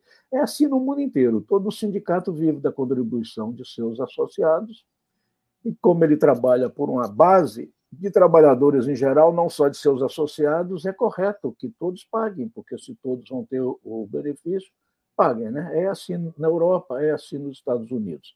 É, os sindicatos fracos, os, os, os, de gaveta, não têm condição de chamar uma assembleia. Né? Vamos falar no patronal, de bengalas e chapéus. Ele vai convocar os fabricantes de bengalas e chapéus para uma assembleia. Quem fabrica? O chapéu ainda tem quem fabrica, bengala, quer dizer, é um sindicato inexpressivo, né? não faz sentido. Ele existia só para arrecadar o imposto sindical dos é, empregadores. Você sabe que há essa resistência aí a que os sindicatos arrecadem, mas o sistema S, o sistema S, que é bilionário, né, que tem uma fortuna, arrecada bilhões que saem das folhas de pagamento das empresas. É, esse sistema S, que é SESC, SENAC, SENAI, SESI e outros, tem também do comércio, é indústria, comércio, serviços e, e, e, e, transporte. Né? E tem também o de turismo. Os, as federações empresariais cobram 15% sobre a arrecadação para administrar esse recurso que cai nos cofres deles. Então, como é que você pode ser contra um sindicato de trabalhadores ter o seu meio de sustento se os de empregadores continuam recebendo essa fortuna? Que eles dizem que não é imposto. Ué, é uma contribuição para fiscal, mas é, né? Tira da folha de pagamento, então, e, e tira a força. Eu não posso, né? Se eu fosse empregado, eu não poderia ser contra, né? Então ele é obrigatório. Mas, enfim, vamos em frente. Imediato, deixa eu aproveitar aqui. Eu recebi uma mensagem aqui do Miguel Paiva. É, uhum. Ele está dizendo para mim o seguinte: estou vendo imediato, vou lançar meu livro pela geração. Diário Sim. do Inferno com as é. charges do 247. Que bacana, Exatamente. você vai publicar é um... o Miguel Paiva? Você vai ter coragem de publicar o Miguel Paiva? Um livro maravilhoso. A minha editora, em certa época, tinha a fama de ser a editora que publica os livros que ninguém publica e por isso nós respondemos a uns 16 processos aí, alguns a gente perde, outros a gente ganha. O livro do Miguel Paiva está uma maravilha, todo colorido, formato grande, né? Então publicar um livro colorido, colorido é para poucos hoje, né? E são 200 páginas, né? Que, que e como roda quatro cores é como se fosse um livro de 800 páginas. Meu Deus, vamos ver o, o que. O imediato. Eu sou apaixonado pelo, pelo traço do, do Miguel Paiva. É impressionante, né? Tem, Muito tem um, bom, né? Ele Muito tem bom. uma coisa afetiva ali no, no desenho é, dele, né? É, Tão bonito aquilo bom. lá. Afetiva, né? No caso desse livro, que é Diário do Inferno, que é sobre aquele demônio, o genocida, o inominável, sim, sim. o inelegível. Né? É porque tem, ele tem uma delicadeza, né? Mesmo quando ele faz o, Bolso, o Bolsonaro dele, é um é. Bolsonaro ah, quase que infantil, assim, né? Uma coisa mais. É, né? mas é um menino mal, né? É um menino mal. Até minha é um filha. Mal. Sete, minha filha de sete anos, a Serena, ela dizia assim: o Bolsonaro é mal. Que pena que ele é mal. Será que não tem jeito de fazer ele ficar bonzinho? Não, não tem. Não o imediato, quando que vai sair o livro do, do Miguel? Está previsto para sair no final desse mês. Está um pouquinho atrasado, viu, Miguel? Você que está aí nos ouvindo não fique muito chateado se não sair no final desse mês, porque ele chegou hoje para fazer a última revisão. Perfeito, perfeito. E hoje Quando já é lançar, é 4 de setembro. A gente, a gente se vai. Se não sair em setembro, sai em outubro, viu? Para a tristeza do Miguel, que quer lançar ele, parece que numa feira em Caraí, num lugar aí, mas haverá outras feiras. Imediato, vamos falar um pouquinho de Brasil e daqui a pouco vamos falar um pouco sobre o que, que você está aprontando, porque você Gerais, né? é autor, seus filhos se tornaram autores. Três, coitados, é, me dá uma pena. Isso, três filhos, né? Três filhos autores. Três é, autores. Mas vamos deixar isso aí para o final. Antes tá eu bom. quero saber o seguinte: é, esse economia brasileira, você é um cara tão. Você sempre está muito ligado nisso tudo, até porque uhum. você comanda uma editora que, que depende dessas questões. É, da, de renda para vender livro, né? Se não tiver renda, ninguém compra livro. Pois é. Já, já mudou um pouco a situação? Você pode dar ah, esse termômetro para a gente? Ainda não, infelizmente não. Não recuperamos ainda o que éramos lá pelo meados da década de 90. Né? O nosso ano, o nosso período de ouro foi no governo do Lula principalmente no segundo governo Lula, em que houve farta distribuição de renda, né? vivemos um período de crescimento e muita gente da classe C foi para as livrarias comprar livros. Hoje é, não recuperamos a, a, ainda os faturamentos daquela época, mas nós acreditamos que vai melhorar. O, o, o, governo, o MEC, está comprando muito livro para as bibliotecas escolares e para os próprios estudantes e professores. E alguns estados também. Fora São Paulo, né, que tem um governo meio esquisito, né, então eles tentaram aí, recuaram, tentaram recusar os livros do MEC para comprar livros digitais de uma empresa da qual o secretário de Educação, tal de Feder, tem 28% das ações. É, é, inacreditável né, o descaramento, mas enfim, vamos em frente. O governo de São Paulo, você viu o que aconteceu naqueles livros lá, o Praias de São Paulo, né? Quer é, dizer, Praia da Cidade, né? Pois é, mas o, erradas. o governador é carioca, né? Ele deve achar que São Paulo você vai, é só andar um pouco, você chega na praia. Anda 70 quilômetros e chega em Santos, mas é outro município. Né?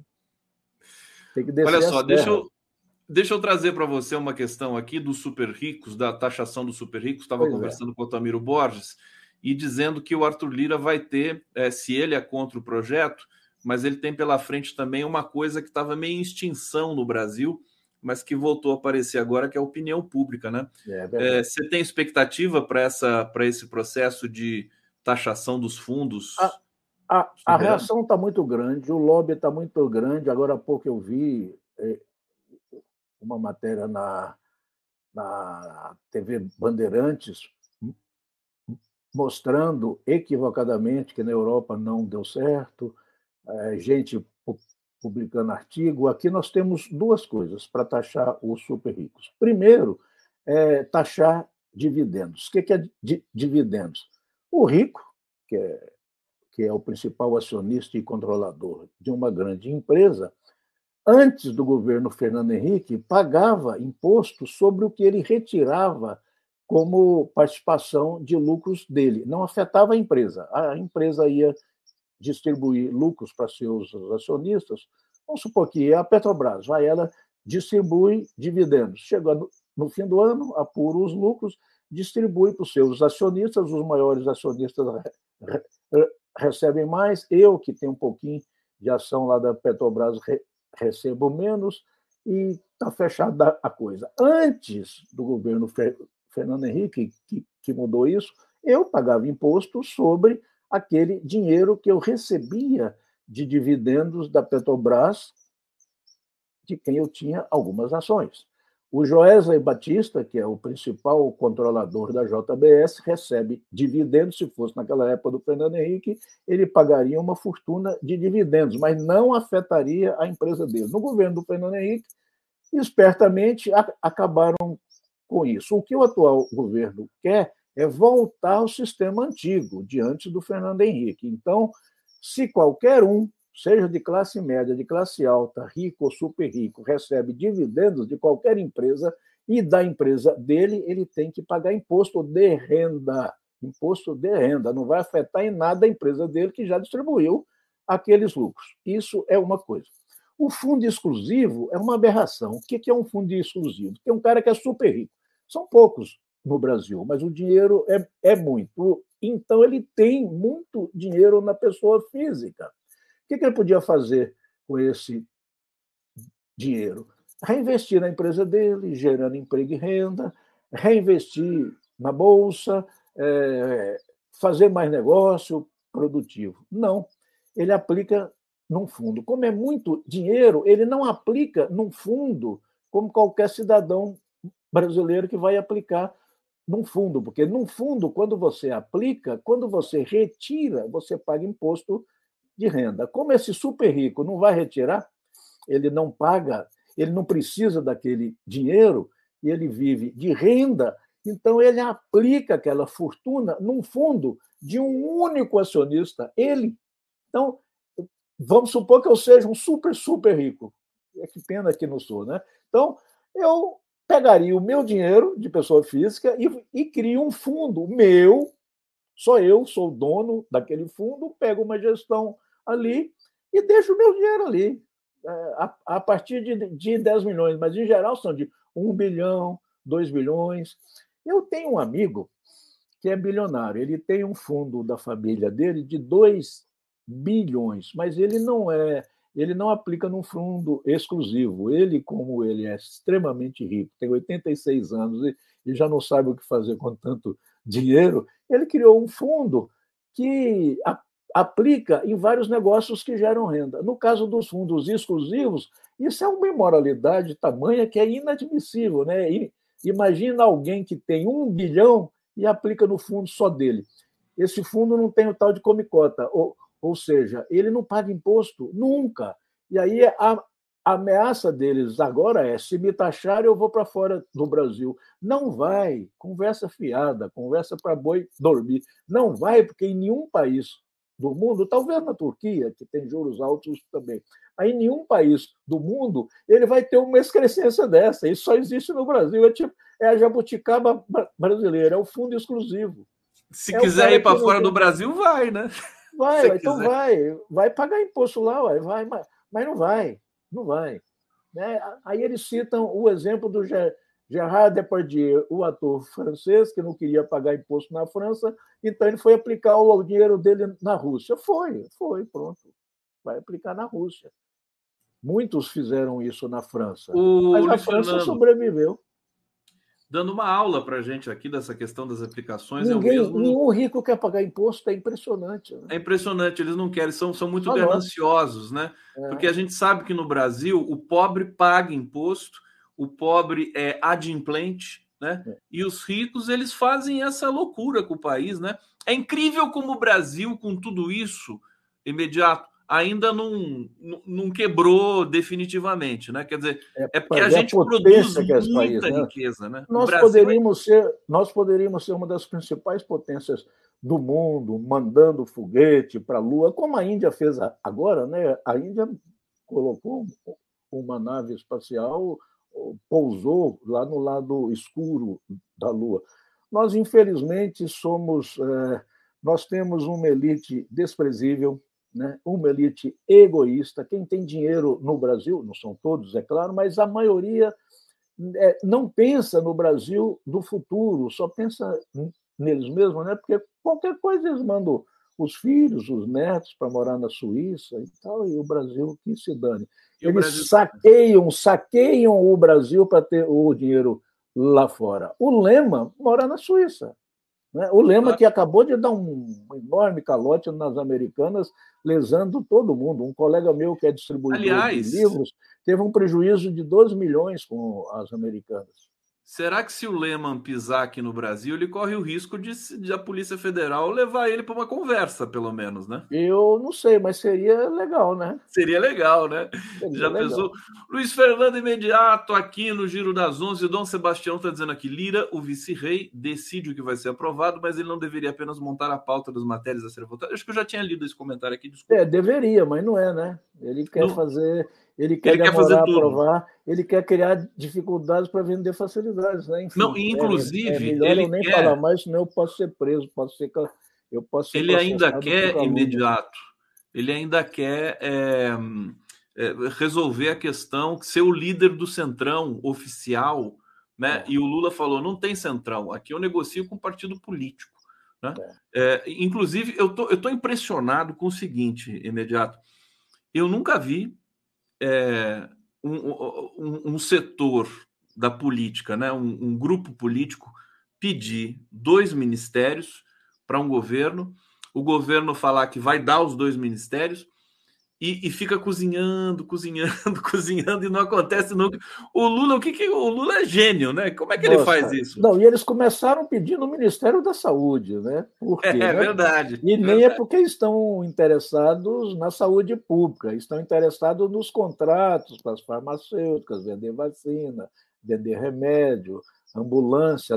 Lembra da máfia dos sanguessugas lá atrás? Opa! É um, um, livro que eu publiquei tam, também. Já estava lá. Esse povo que está aí hoje estava lá na máfia dos sanguessugas. Né? Eles traficavam. Né? Quem é, desvia dinheiro da saúde mata pessoas. Né? Isso é que é o pior. Né? Quando roubam da Petrobras, é, é menor o dano, porque no caso da saúde, eles desviam dinheiro de vacina, de insumos médicos, dinheiro que poderia estar fazendo mais hospitais. É uma tragédia isso, né? Mas, enfim, nós vivemos num presidencialismo de colisão. O presidente da República, seja quem for, tem que governar com esses partidos. Né? E, e, e, e o Lula está dando um baile aí. Vamos ver como é que acaba isso. Alguma coisa ele tem que ceder, como já cedeu. Né? Agora, você imagina, rapaz, nós vamos ter que ter um ministro chamado Fufuca, ministro Fufuca, com todo respeito, né? Não sei se esse é sobrenome ou apelido, mas se eu me chamasse Fufuca, eu eu mudaria de nome, eu iria no cartório e mudaria de nome. Eu não quero me chamar É Fufuca. o nome, deve é. ser o nome de apelido dele, é, né? Deve saber o que, que significa, apelido. né? Fufuca. É, fufuca. O que, que, será que significa Fufuca? Não sei, né? alguém pesquisou aí, mas eu esqueci. Eu acho que é confusão.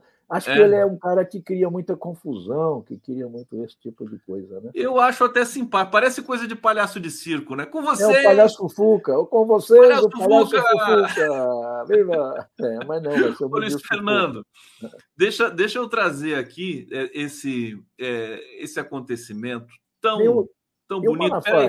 Mas e o Malafaia? Não vamos falar do Malafaia nem um segundinho? Você quer falar do Malafaia? Vamos falar do Malafaia. Eu só então. queria falar uma coisa. Quando eu era repórter no Jornal Estado de São Paulo, era repórter especial, eu, eu fui fazer uma reportagem sobre as chamadas igrejas evangélicas, com todo o respeito por qualquer re religião decente. Você tem a igreja evangélica batista, a presbiteriana, mas esses neopentecostais que surgiram no Brasil lá nos anos 70 e começou com o Edir Macedo pregando, pregando né, numa garagem e ficaram bilionários, eles só existem para tomar dinheiro da, das pessoas humildes.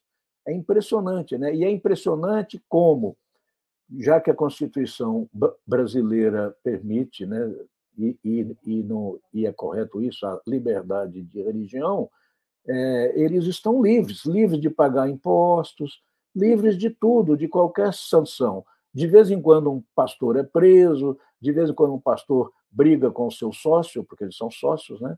E, e dá essa confusão. Mas nós não vamos resolver essa questão de Malafaia e outros no Brasil enquanto o Estado, o governo, não tiver coragem de enquadrar essa gente.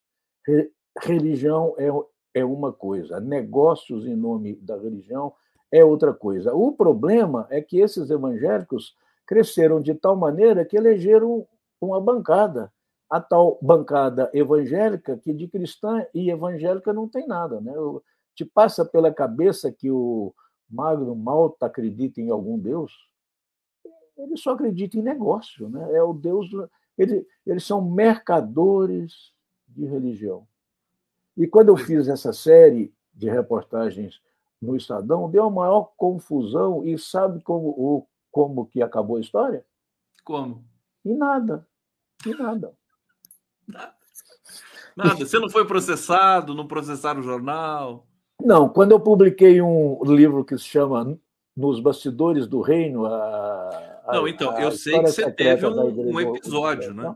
É, o livro foi recolhido, foi proibido por dois anos, e a mesma juíza que estranhamente proibiu o, o livro e deixou de circular, liberou o livro dois anos depois, quando o assunto já estava é, é, calmo e, e, tranquilo. Esse livro ainda está no mercado? Ele Está nas livrarias e está sendo feito um filme. Um filme. Ô, ô filha, eu te falei. Está chegando a filhota. Medi 30. A filhota que é escritora também. Vai lançar um. A filhota livro. escritora, um... que é o chamego do pai. Tudo Dá um bom? Oi, gente, e deixa eu terminar aqui, tá bom?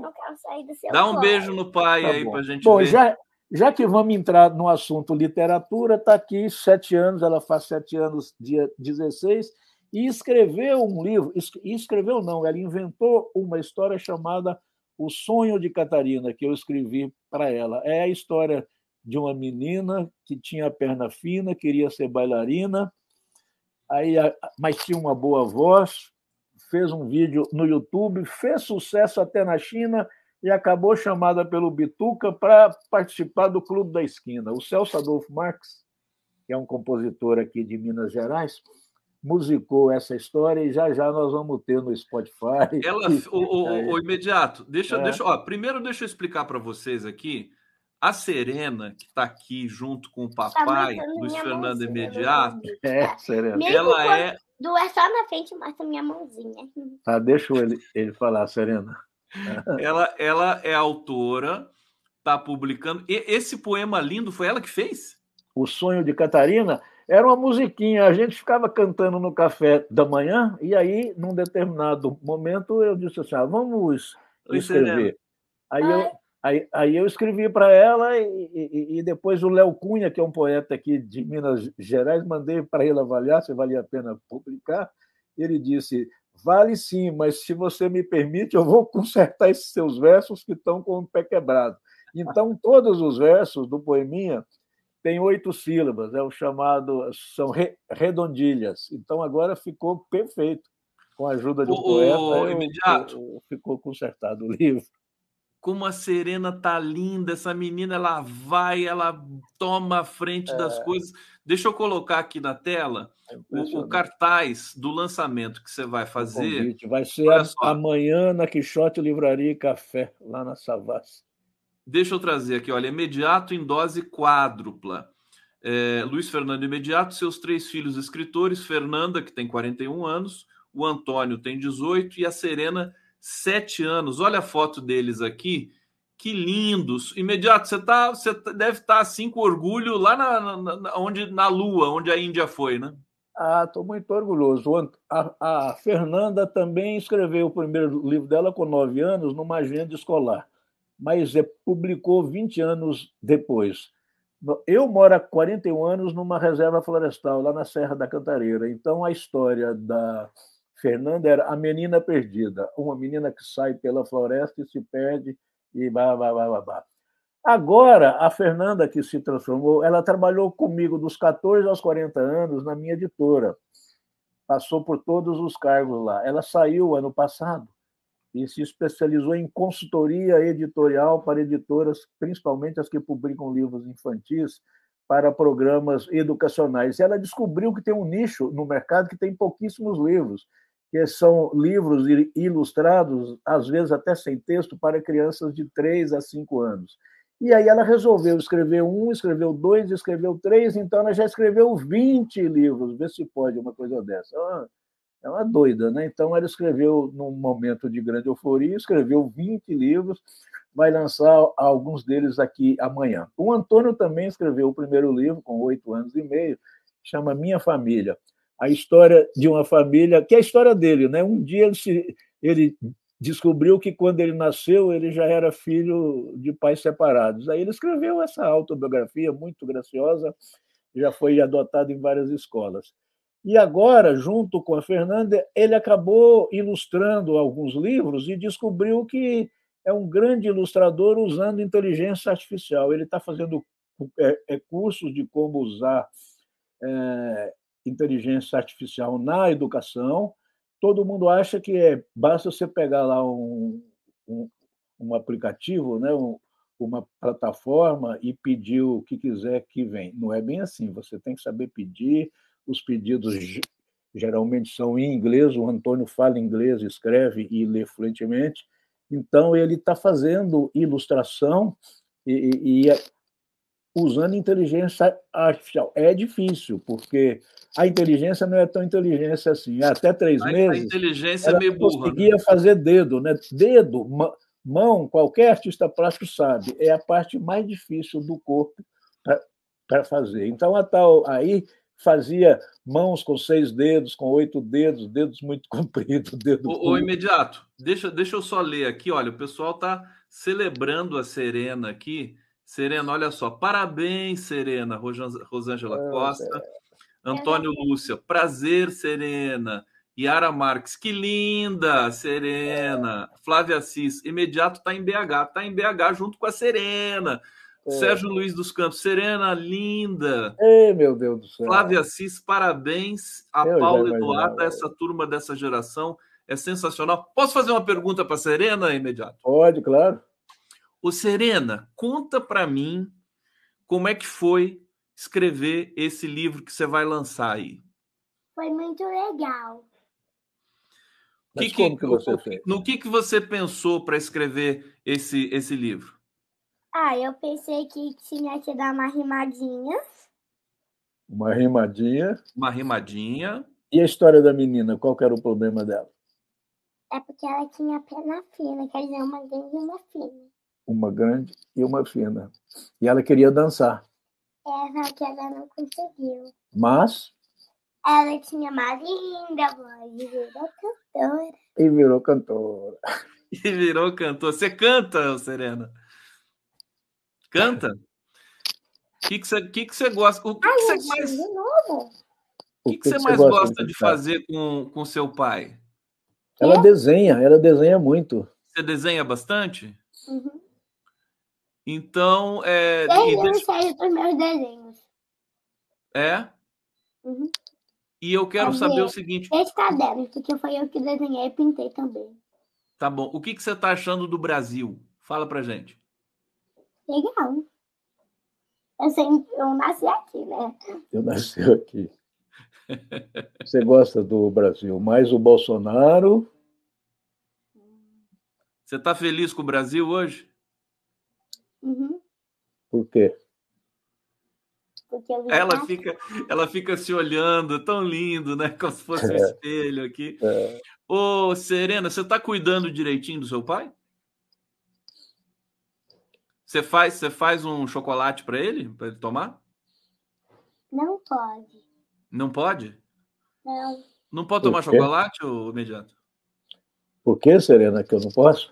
Ele tem glicose. Tem glicose. Glicose. Ela não deixa o, comer o pão, açúcar, trigo, nada.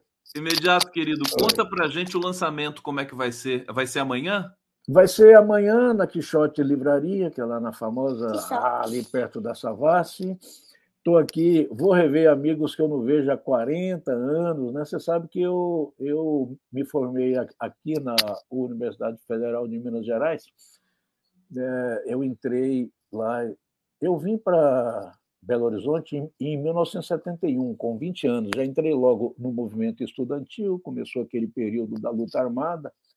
Fomos todos chamados para ir, né, pegar em armas. A Dilma foi com o companheiro dela, Galeno. Eu, já naquela época, não acreditava muito que era possível vencer os militares pelas armas. Eu preferi ficar no meu canto escrevendo livros. E, e aqui eu construí a minha carreira no Jornal do Brasil, onde eu fiquei cinco anos, e eu lancei aqui meu primeiro livro, que se chama Não Passarás o Jordão, em que tem uma novela e vários contos. Nessa novela, um, um dos personagens é o, é o, Vladimir Herzog e uma moça que foi presa e torturada, Opa. que foi inspirada na Dilma. Esse livro vai ser relançado amanhã aqui também, 40 e 45 anos depois, né? Foi em 77 isso. E, então, então eu estou revendo amigos e aí a minha filha, a minha filha Fernanda é que inventou isso, né? Resolveu vir comemorar meu aniversário. Eu detesto aniversário, mas enfim, vou comemorar meus 72 anos, com filhos de 47, 43, 41, 18 e 7. Agora aparece. É, e tem mais dois que, que não são escritores, mas que são. são tem o Rodrigo, que é zootecnista, tem mestrado, doutorado, MBA e trabalha com consultoria para fazendas, né, para a criação de grandes animais e tem uma distribuidora de, de livros. O mais velho Posso trabalha falar? com o mercado imobiliário. Estarão todos aqui. Posso falar? Ô, gente, então, olha só, a, a Serena vai se despedir aqui para gente. Eu quero Isso agradecer Serena, demais. porque está terminando, Serena. Papai ah. e filhinha, Serena lindona. Obrigado, viu? Sim, Parabéns aí, uma viu? Coisa meio esquisita aqui. O que, que você percebeu esquisito? Ó, porque se eu meto a minha mão para aquele lá, aquele lado, aqui aparece que eu tô passando para esse lado. Ó, é. Ah, imagem invertida, Serena. É, é invertido. O seu direita vira esquerda, a esquerda vira direita. Imediato, parabéns, Oi, querido. querido. Obrigado, viu? Sempre Mais uma vez, contigo. obrigado pela força aí, viu? Eu vou, eu vou divulgar aqui, já, já divulguei nas redes, vou reforçar. É. Um grande tá lançamento para você, para todos vocês amanhã em Belo Horizonte. O pessoal está interessado em ir aqui. Que horas que vai ser? A partir das 18 horas. Aonde? na Quixote Livraria e Café, que fica ali na região da Savassi. Todo mundo em Belo Horizonte sabe onde é. Quixote Livraria. Obrigado imediato, Serena. Um beijo, viu? Cuida do papai tchau. aí, viu? Tchau, tchau. Tchau.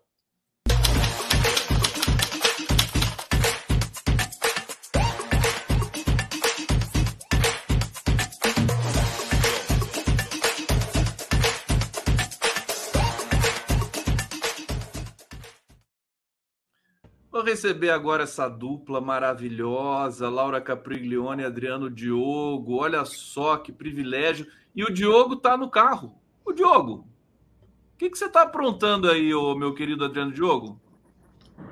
Então, eu estou indo com o Fred Gedini, o padre Nivaldo e um outro companheiro lá para as tribos do, do Jaraguá. Estou indo lá na, na na, na Cacique Dona Maria, amiga do Marcelo Zelic, que nós estamos preparando um enorme ato para o dia 24, do marco temporal lá nas tribos do Pico do Jaraguá. Pô, que importante, Adriano, que importante. o Marcelinho Zelic. O Adriano Diogo não para, não para. Ele, ele agita tudo. Está indo para o Chile, né, para fazer a cobertura dos 50 anos lá é, do, do, do golpe contra o, o Allende. Deixa eu saudar a Laurinha aqui. Laurinha, tudo bem, querida? Oi, querido Conde. Oi, meu amor Adriano Diogo. Ele sabe que eu amo ele total. E, enfim, uma honra estar aqui com vocês de novo. O Adriano, tá, você está em condições aí para conversar, mesmo, com, mesmo em movimento, né? Tá tudo bem aí? Mesmo em movimento, eu estou em condições. Com vocês até de madrugada. Ainda mais até que eu estou de... com o Fred Verdini aqui ao lado. O Adriano, você é, essa, esse, essa semana será que vai ser vai, vai terminar a votação do marco temporal? Você está acompanhando isso? Fala um pouco da mobilização que você está fazendo. Então, essa mobilização que nós estamos fazendo é um enorme coletivo da Comissão de Justiça e Paz, de vários coletivos, de várias organizações que vão fazer um ato pela demarcação das terras indígenas aqui da cidade de São Paulo. Talvez a terra mais valorizada. Tem dois agrupamentos indígenas de territórios guaranis. Um aqui na Serra, do, no Pico do Jaraguá, e outro lá na Capivarimonos, lá na, na aldeia, lá perto da represa de Parelheiro. Mas a mais valorizada do Brasil, a mais cara, a mais cobiçada pelas empresas, é essa aqui do Pico do Jaraguá. Então, através da Igreja Católica e vários setores, está sendo feita uma enorme articulação para no dia 24 desse mês ainda ter um ato aqui congregando todas as, as comunidades, todas as organizações de direitos humanos, todas as tribos. Vamos tentar trazer o pessoal da FUNAI, o pessoal do Serviço Patrimônio da União, aqui para ver se definitivamente essas terras são demarcadas e as empresas, porque as empresas, essas empresas, esses grupos imobiliários e tal, eles não visam só a região do Bexiga, da Bela Vista, do Baixo Augusta. essas terras indígenas aqui são valorizadíssimas e muito cobiçadas e, e a população indígena tem uma organização bem dificultosa. Uma organização forte aí, sempre foi muito assediada. Deixa eu ouvir um pouquinho a Laura sobre isso. Antes de passar para a Laura, deixa eu pedir para todo mundo que está nos acompanhando aqui no YouTube para dar o like aqui para gente, para se inscreverem é, no nosso canal é, e dizer que nós estamos ao vivo também pela TVT, pela TV aberta na Grande São Paulo. Laura, você que também está em todas, é, essa questão da, da, da, demarcação ali no Pico do Jaraguá, nas terras indígenas aqui que são mais próximas da, da Grande São Paulo, que a gente acha que não, mas tem, né? Tem, tem terras que são indígenas aqui no litoral de São Paulo, em Ubatuba, né? Você, como é que você está acompanhando esse processo de, de, de do, do, da votação no STF e das pressões que existem de fazendeiros, grileiros, garimpeiros e maiseiros e eiros aí que tem no Brasil? Laura Capriglione. Bom, é, eu, eu acho que a, a derrubada do marco temporal é uma questão de é, tempo. Marco temporal não vai se impor.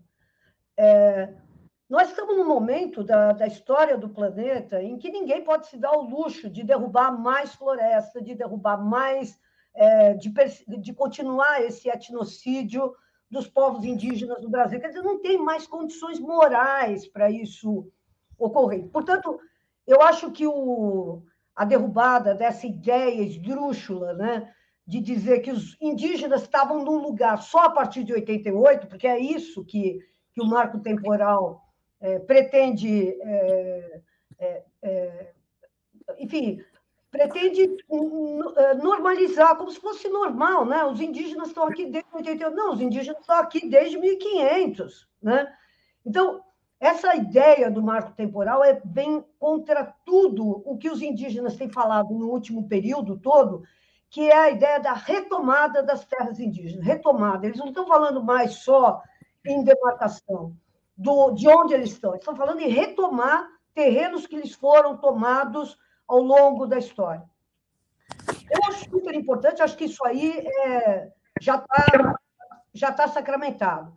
O que não está sacramentado é a indenização que vai ser feita para os proprietários ditos proprietários dessas terras. Acho que a polêmica agora é se vamos indenizar esses caras é, pelo preço de uma terra que eles receberam por estar em conchavo com os militares, por estar em conchavo com o governante de plantão, por estar em conchavo, com... ou simplesmente pela grilagem. Eles vão ser remunerados por isso ou não?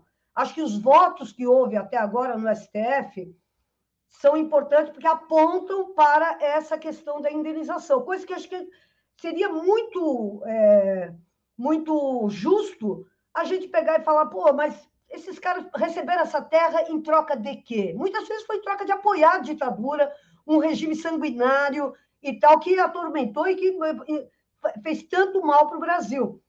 Mas parece que os votos vão ser nessa direção.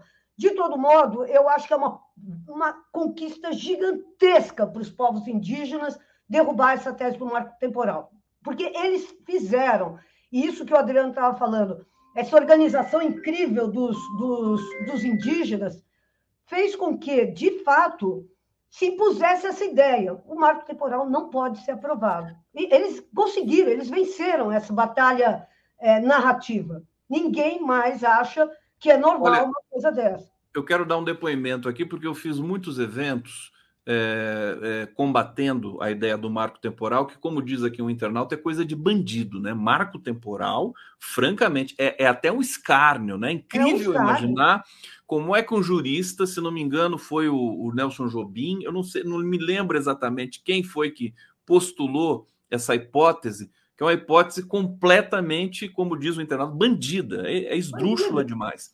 E eu achava, nós fizemos aqui eventos com a Kenarik Bojequian, com a, com a Débora Duprá, enfim, com lideranças indígenas, e é, para mim estava muito claro que ia ser é, ferozmente combatido. Mas depois que tivemos o início da votação, que o Cássio Nunes Marques, se não, não sei se foi o André Mendonça, mas enfim, e que o próprio Zanin acabou votando, é, Não, o Zanin votou contra, né? O Zanin votou contra o marco temporal. É, mas mas estava tava perigoso. Acho que tem dois votos, se eu não me engano, está 4 a 2 É Isso. perigoso, porque são, tem que chegar em seis, né? Tem que chegar em seis para realmente acontecer essa, essa, esse processo todo. Deixa eu voltar aqui para o Adriano Diogo. O pessoal está comentando aqui é, sobre. Eu, eu, quero mostrar um vídeo para vocês. Não sei se o Adriano viu esse vídeo é, do Aloysio Mercadante, que emocionou muita gente. Deixa eu colocar aqui, vai emocionar o Adriano também. Vamos ver juntos aqui. Tem duas coisas só que eu preciso falar que eu não posso sair daqui sem falar. Uma é o seguinte: hoje é dia dos desaparecidos. Então,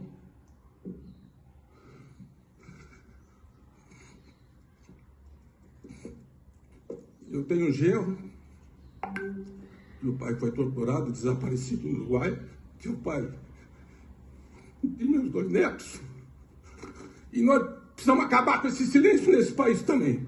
E defender justiça e, e, o direito dos desaparecidos, como faz a Argentina, Uruguai e outros países da América Latina.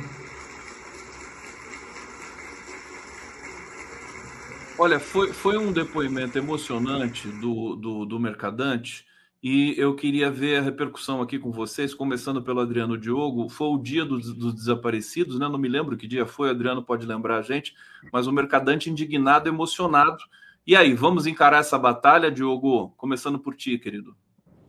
Bom, eu primeiro queria falar que o padre Enivaldo do Vale está mandando um grande abraço, que é o nosso contato aqui com as tribos, está mandando um grande abraço para a Laurinha Capriglione.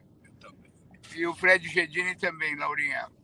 O que eu quero dizer. Obrigada, querido. É, o que eu quero dizer sobre esse depoimento do Mercadante, ele foi muito calcado na declaração do Boric porque o presidente da República do Chile, agora por ocasião dos 50 anos do golpe, baixou uma orientação presidencial, uma lei, uma lei que nós ainda não temos documento, se é um decreto, se é uma portaria, se é um projeto de lei, é, pro, que todos os desaparecidos chilenos têm que ser investigados pela República. E, e, todas as pessoas que lá assumiram que foram assassinadas têm que ser esclarecidos os casos pelo presidente Boric. Eu fico muito contente que o Mercadante tenha ficado emocionado e era bom para ele falar para o presidente da República reconstituir a Comissão de Mortos Desaparecidos, que foi dissolvida pelo Bolsonaro e até a presente data não foi refeita, que era presidida pela Procuradora da República, Eugênia Gonzaga. Então, muito bom, Mercadante, companheiro nosso da Refazenda, a, a Laurinha era da Libilu, ele era da Refazendo, junto com a Vera Paiva e tal. Ficou muito emocionado, muito bom. O Mercadante foi me buscar na cadeia o dia que eu saí da prisão. Fez uma edição especial do Jornal em Tempo sobre a morte do Alexandre, sobre a minha prisão. Mas ele é um homem forte da República. Ele é filho de general, irmão de generais. Ele foi senador. Que bom que ele abra os segredos dos desaparecidos brasileiros que nós fizemos a Comissão da Verdade e, o, e as Forças Armadas nos entregaram uma informação sobre os desaparecidos brasileiros. Então, como o Mercadante é uma pessoa muito. uma história política muito grande, presidente da Fundação Perseu Abramo, que ele contribua a explicar quem matou aquela senhora na Bahia, aquela senhora quilombola. Sim. É, esse é um caso que é, ele é da dimensão do, do caso da Marielle, né, Laura? A, a, a Yalorixá, o Baba Lorixá, não me lembro agora qual que é o, o posto dela ali, mas como é que é o nome dela mesmo? A Dona Pacífico. Mãe Bernadette. Bernadette, Mãe Bernadette Pacífico. Ô, ô, Laura, pegando aqui a fala do Diogo, eu justamente coloquei o Mercadante, não só pela história dele próprio, o Mercadante, pela emoção que ele teve, mas porque se ele né, está cobrando nesse nível, é, porque o governo precisa se mexer realmente para restabelecer essa comissão e outras coisas importantes aí para a gente rever o que aconteceu na ditadura militar brasileira. Acho que a hora é boa para isso. Agora, precisa ter pressão popular também, né, Laurinha? Diga, fala para gente, querida. Olha, eu acho que, que eu imagino, é, eu acho que o Adriano está certíssimo de pôr o dedo na ferida. Certíssimo de pôr o dedo na ferida. Agora, também imagino como deve estar sendo dura essa batalha para colocar esse assunto na ordem do dia num, numa, num governo de coalizão como é esse, entendeu? Quer dizer, deve estar sendo uma batalha muito séria, assim como é a batalha muito séria para pegar e, e, e apurar as responsabilidades dos nossos generais na pandemia, na, no negacionismo, na, nas 700 mil mortes, enfim, na, na, no garimpo ilegal. É, vamos lembrar que a Amazônia é, era uma, uma, um vice-reinado do Pazuello, né? quer dizer, que era o caro ministro da Saúde, que todo mundo sabe que a Amazônia é o lugar onde estava acontecendo aquele, aquela, aquele garimpo absolutamente assassino. Tudo isso são coisas que têm os dedos dos generais. Então, eu imagino a, a, a, os, os atritos que devem estar acontecendo dentro do governo. E imagino também, porque confio na honestidade do mercadante, que esse choro foi um choro sincero mesmo, de, olha, precisamos avançar sobre essa questão dos direitos dos desaparecidos, e tal, das investigações sobre esses caras e tal, não sei o quê. Então, achei muito bacana e muito importante que um cara como ele, que aliás é um cara que a gente sempre acha que é um cara meio um tecnocrata, um cara meio um, um burocratão.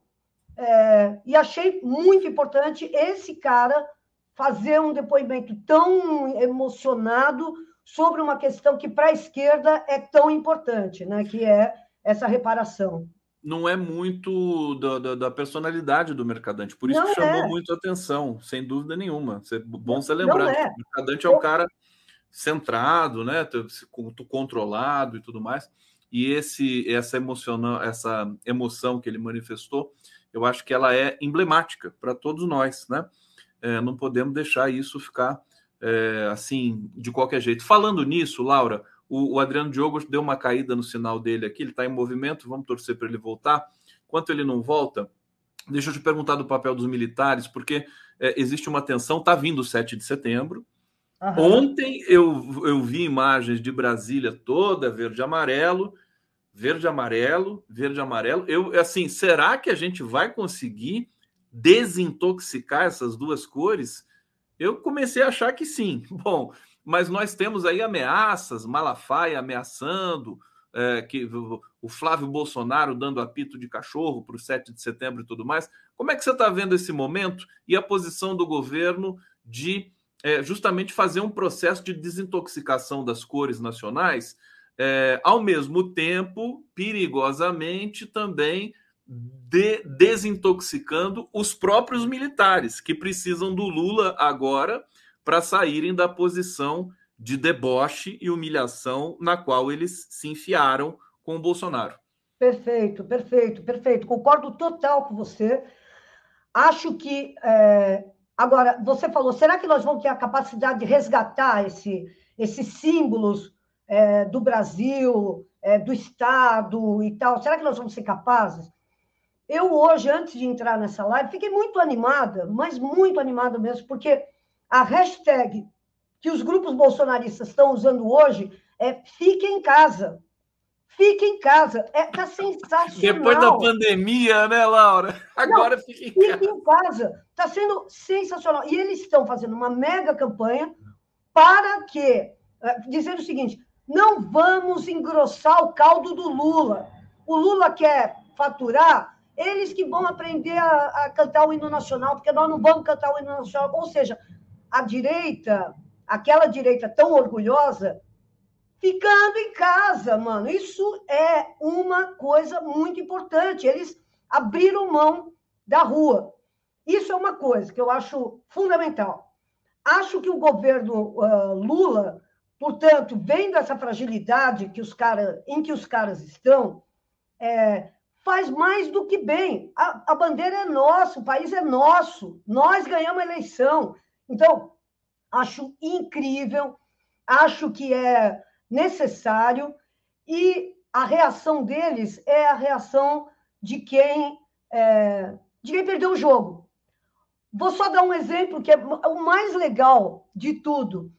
vocês lembram na campanha do Fique em Casa durante a pandemia, que tinha um monte de artistas, né? Falando, fique em casa, fique em casa, fique em casa, fique em casa. Artistas, assim, globais e tal, não sei o quê. Sabe o que, que eles estão fazendo? Eles estão pegando aquele vídeo do Fique em Casa para usar agora. Sacou? O que eu estou falando para você, Conde querido, é que eles não só estão usando aquilo, como estão usurpando, fazendo uma apropriação.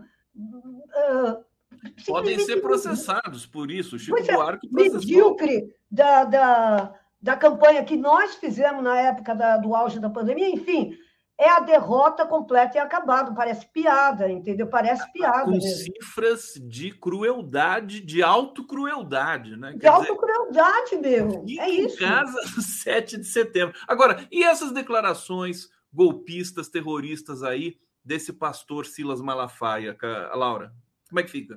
Meu, eu, eu vou te falar, o Malafaia, ele tá para ser preso, né? Quer dizer, vamos, o que ele, o que o vídeo dele é uma é um, é um assinte contra o ministro Alexandre de Moraes, é um assinte, é uma, é uma declaração de guerra contra o ministro Alexandre de Moraes.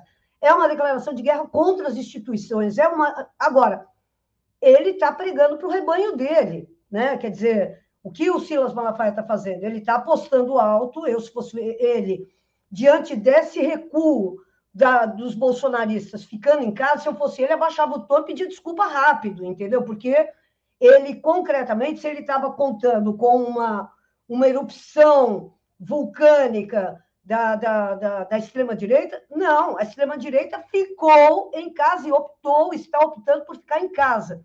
Então, se eu fosse ele, tomava atento, porque, é, diferentemente de outras épocas, hoje o rebanho dele, é, boa parte da liderança do rebanho dele está tá, tá, tá, tá sofrendo investigação criminal, está presa e tal, não sei o quê. Então, cuidado, né, o, é, Malafaia, porque cuidado com o andor, né, que o santo é de barro mesmo. E, é, e, e a gente percebe que as autoridades não estão aliviando para ninguém. Não estão. Né? Aliás, a gente vê que hoje estão umas notas aí explorando o mal-estar dos militares com a Polícia Federal. É claro, a Polícia Federal está investigando os militares, tem que ter mal-estar mesmo.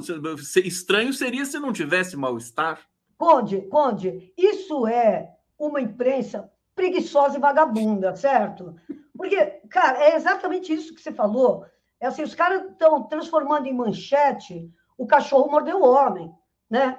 Quando a manchete é o homem mordeu o cachorro, tal seria se fazendo tudo que a Polícia Federal está fazendo, pondo à tona tudo que a Polícia Federal está colocando, se os militares estivessem gozando. Não, não, é né, óbvio, né? Isso é mau jornalismo, isso é, é o jornalismo óbvio. Ô, Laura, né? você óbvio. conhece tão bem, você teve passagem pelos principais veículos é, do país é, eles, eles falam dos militares, a imprensa convencional fala como se eles fossem os garantidores de tudo. Exatamente. Né? Ah, não, os militares tão, não estão gostando disso. Quer dizer, mas e daí? Qual é o problema? Eles dão como se fosse uma grande notícia. Está muito bom isso que você está falando, porque é isso, né? a, a grande imprensa oscila entre o Deus mercado, né? Porque o mercado está triste, o mercado está contente, o mercado, não sei o que lá, o mercado para justificar tudo quanto é sacanagem, inclusive aquele artigo vergonhoso que a Folha publicou ontem, não sei se vocês já conversaram, sobre o artigo do cara falando contra a taxação das grandes fortunas, é um negócio alucinante de cinismo. Então, ele é ou o Deus mercado ou é o Deus general. Os generais, o estado de espírito do generalato e tal, não sei o quê, como se não pudesse falar sobre isso, como se não pudesse apurar os maus feitos, os maus feitos dos generais, né? Quer dizer, é...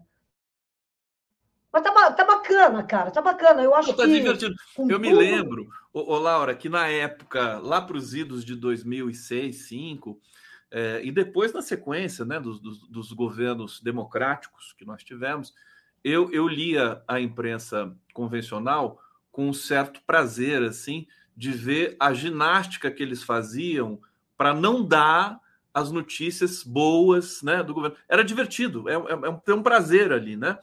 E agora está voltando isso, né? Está voltando isso com algumas variações, porque a Rede Globo realmente ela, ela deu uma matéria sobre o crescimento de 0,9%, um dos maiores do mundo que o Brasil apresentou, é, é, puxando a sardinha, tentando estabelecer a marca de um Brasil que está voltando, não necessariamente atrelado a Lula e ao governo, mas a ideia de Brasil, porque a Globo é importante, ela, ela quer mais anúncio publicitário, ela quer mais dinheiro, quer mais investimento, tudo mais. É, e aí eu quero trazer uma questão para você. O que, que você diria para gente de alguns analistas desse circuito convencional dizendo que esse crescimento é, que, a, que foi apresentado é decorrente das reformas que foram feitas no Brasil com Temer e Bolsonaro. Eu, eu confesso que fico constrangido com essa leitura. Não fica, não fica, não fica. Você tem que entender que, pô, eles defenderam com unhas e dentes todas aquelas reformas, né? Eles defenderam a reforma trabalhista como se fosse criar milhões de vagas de emprego. A Previdência ia ficar uma maravilha. Eles venderam. A... Pô, as pessoas só se ferraram com a reforma trabalhista, com a reforma da Previdência e tal. Eles têm que defender. É uma questão, assim, para eles. Eles estão é, em, em uma situação de simbiose com esse, esse mal que existe hoje no Brasil, que é a fome. Eles são culpados por isso. Eles têm que defender. Agora, é aquela coisa, né? O, o Lula, quando faz as coisas, ou é sorte, ou é legado dos outros, ou é o agronegócio, ou é, sendo que esse crescimento aí foi puxado pela indústria, né? Vamos esse lembrar. crescimento é absolutamente fantástico. A indústria puxou serviços. É, é. é, inacreditável, está todo mundo de queixo caído. O que eles sempre gostam de falar é que é o agronegócio que puxa tudo. Enfim, então eles têm essas coisas, essas, essas fixações. Né? Vamos lembrar que a Globo tem até hoje o agro é tech, o agro é pop, o agro é tudo, quando o agro é essa fonte né, de, de desrespeito aos direitos humanos, aos direitos indígenas, aos direitos ambientais, aos direitos, sei lá. Então, eles têm um acordo, assim, é, é, assim, de fígado mesmo, assim, entre eles. Então, eles têm que defender. Agora, o povo não é idiota, né, cara? Não é mesmo, e eu acho, eu acho isso uma coisa, assim, sensacional. Eu, eu, eu, tenho falado o seguinte, Laura, é, a experiência do golpe, do usurpador Temer, do Bolsonaro, eles estão tentando re, re, é, ressuscitar o Aécio Neves. Você Não, viu isso? É.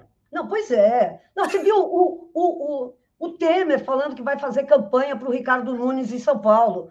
Cara, Vem, Temer, vem fazer campanha para o Ricardo Nunes em São Paulo. Por favor, Temer, venha, Temer, vem. Por favor. Cara, cara Mas. Olha, vamos, vamos falar um pouco, já que você falou aí, o, o, o, o Adriano voltou aqui. Adriano. Adilson. Voltou como Adilson agora, no, nome de, de, de, combatente, né? O, o Adriano, tudo bom? Então, eu estou então com o Adilson aqui. Oi. Eu estou aqui Oi, na aldeia, já estou aqui na aldeia, compadre. O Adilson é o, é o menino aqui da rede. Ele é o filho da cacica, Maria. Ele que está organizando o dia 24 aqui. Vocês podem falar direto com o Adilson. É vamos é falar com o Adilson, então? É, Adilson, ele está me ouvindo, Adriano? Está me ouvindo, Adilson? Pode. Querido Adilson, seja bem-vindo aqui no Giro das Onze. Conta para gente o que, que vocês estão preparando aí para o dia 24, é, é, é, fazendo uma manifestação aí contra o marco temporal e o que mais? Fala para a gente, querido Adilson. Demarcação. A questão da demarcação? É, o mais importante agora é a demarcação, porque o marco temporal já está quase garantido. É, então, olha para ele aí na câmera. Então, a gente. É, é, boa tarde, né? Vocês. Então, a gente está vendo é, uma van que a gente é, a gente está vendo para a gente ir para Brasília, Brasília, né? E, tá, e vai ter a continuação da votação do marco temporal, que não terminou ainda. E acho que dia. Não sei que dia que vai voltar a votação, que está. É, eu acho que é terça-feira vai voltar e a favor tá na é, tem quatro a favor e dois é, contra. Aí a gente não sabe, né, o que, que vai, vai ser decidido lá. Aí pessoal vão indo lá para Brasília para é, forçar o pessoal que está lá já. E a única coisa que eu sei é até falar até aí, né? Porque não, não, é, eu não sei muito bem a informação Perfeito. de lá. O, Adilson, tá ótimo, tá ótimo a sua explicação. Eu vou, eu vou seguir daqui com a Laura. A gente está encerrando o programa. Ô, meu querido Adriano, eu já vou me despedindo de você. A gente só vai, só vou passar para você. Ah, ele já saiu. Pronto, ele já saiu. Assim. Eu ia dar um tchau para ele, mas ele saiu. É bonito ver o Adriano nessa movimentação, é, essa liderança indígena, o Adilson, né? Todos é incrível a mobilização que as comunidades indígenas promoveram nesse país, né, Laura? São um exemplo para todos nós. Eles vão para frente, eles vão para Brasília, eles não não se acovardam. Isso é muito bonito de ver, inspiração para todo o país. Fala um pouquinho sobre isso. Você falou tudo, viu, cara? Porque eu acho isso mesmo, eu acho incrível é, como os indígenas se construíram como uma força política nos últimos anos, porque não era assim, né? Quer dizer, sempre foi uma. Um, uh, claro que nós temos grandes lideranças, né? Indígenas e tal, o cacique Raoni, é, caras que inclusive foram é, tremendamente injustiçados, como o Paiacan. A gente teve liderança, o Krenak na Constituinte, que foi uma coisa impressionante, mas é, o que a gente tem hoje é uma mobilização popular mesmo indígena, não é, não é um cacique, outro cacique, um sábio, outro sábio. Não, são eles é, se levantando como um corpo político mesmo, de pessoas, inclusive eles você vê que eles mudaram o jeito que a gente fala deles, né? Então, é proibido falar índios. Não, não, eles não são índios, eles são indígenas, ou seja, eles nasceram nessa terra, essa terra é nossa. Então, é muito bacana ver o, como é que eles se construíram. Aquelas cenas, e eles são bons de imagem, né? Porque indígena é bom de imagem, né? Aquela cena deles com o arco e flecha apontado para o Congresso Nacional, né? que, que no fim não, não era só uma, um, um símbolo. Cara, aquilo foi muito bonito, entendeu? Mostrar que é um povo que não está mais simplesmente pedindo, por favor, me dê. Não, eles exigem, eles. E como corpo político mesmo. Então, eu. Vamos, e democraticamente, vamos... pacificamente, né? Eles, Mano, eles estão olha, sempre lá. São mais de 300 etnias no Brasil, mais de 300. E eles conseguiram, com as diferenças culturais que há entre eles, eles conseguiram se compor é, sob a liderança da PIB, sob a liderança de muitas mulheres aí, como a Sônia, como a Célia Chacriabá. É impressionante, é um negócio assim, é uma, um dos grandes traços então, da você, você, trouxe uma, uma questão importantíssima né, para a gente até inclusive desdobrar isso em outros debates, né? São 300 comunidades no Brasil, são mais de 200 línguas, e, é, é, diferentemente do que aconteceu na África, porque lá as etnias elas é, guerreiam entre si. É uma coisa super difícil ali para. Tanto que a gente está vendo que. Você está vendo o que está acontecendo na África, né? Exatamente. Mais de seis golpes de Estado nesses últimos anos aí. E no Brasil houve essa essa, essa união entre todas as nações indígenas.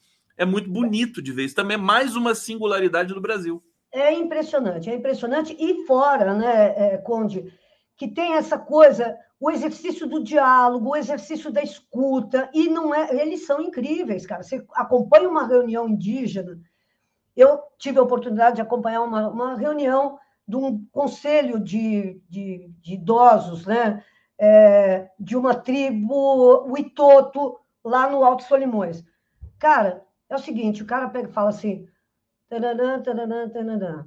aí vem o outro, ouve e fala. Não tem essa, que nem nós fazemos, um atropela o outro, fica aquela ansiedade. Eles se escutam profundamente, ou seja, tudo tem um outro ritmo, e com isso eles conseguem montar ações políticas pujantes como essas, entendeu? Você vê, no dia, nesse dia aí do, do marco temporal, Brasília vai estar lotada de indígenas, Brasília indígena, sabe? É, é muito bonito isso, é muito lindo, e os caras estão é, surfando muito bem na questão ambiental, né? É, sabe? Eles provaram para todo mundo, não, não precisa provar, eles não precisam provar nada. Nós aqui temos que aprender com eles. Mas, cara, você pega o Google Maps e põe naquelas imagens por satélite, e você pega, põe assim, terra indígena qualquer. Cara, é inacreditável. É verde, escuro, é aliás, verde floresta. Aliás, o governo tem que conversar com o Google para o Google ser um parceiro nessa questão da demarcação, oficializar, formalizar tudo nas buscas digitais que isso vai reforçar a soberania dos povos indígenas. Exatamente. Olha, Laura, sempre bom falar contigo, querida. Obrigado por ter atendido o meu pedido vir aqui hoje. É, agradecer a audiência de todos vocês. Obrigado pela presença, uma audiência muito boa hoje é, que nós tivemos aqui. Agradecer a TVT de São Paulo. É, continue na nossa programação. TV 247 vai seguir aqui com jornalismo o dia todo. E na, na TVT está chegando aí o Central do Brasil. Ó, beijo, Laurinha! para todo mundo. Amanhã estamos de volta aqui. Todo mundo também. Valeu. Tchau, gente.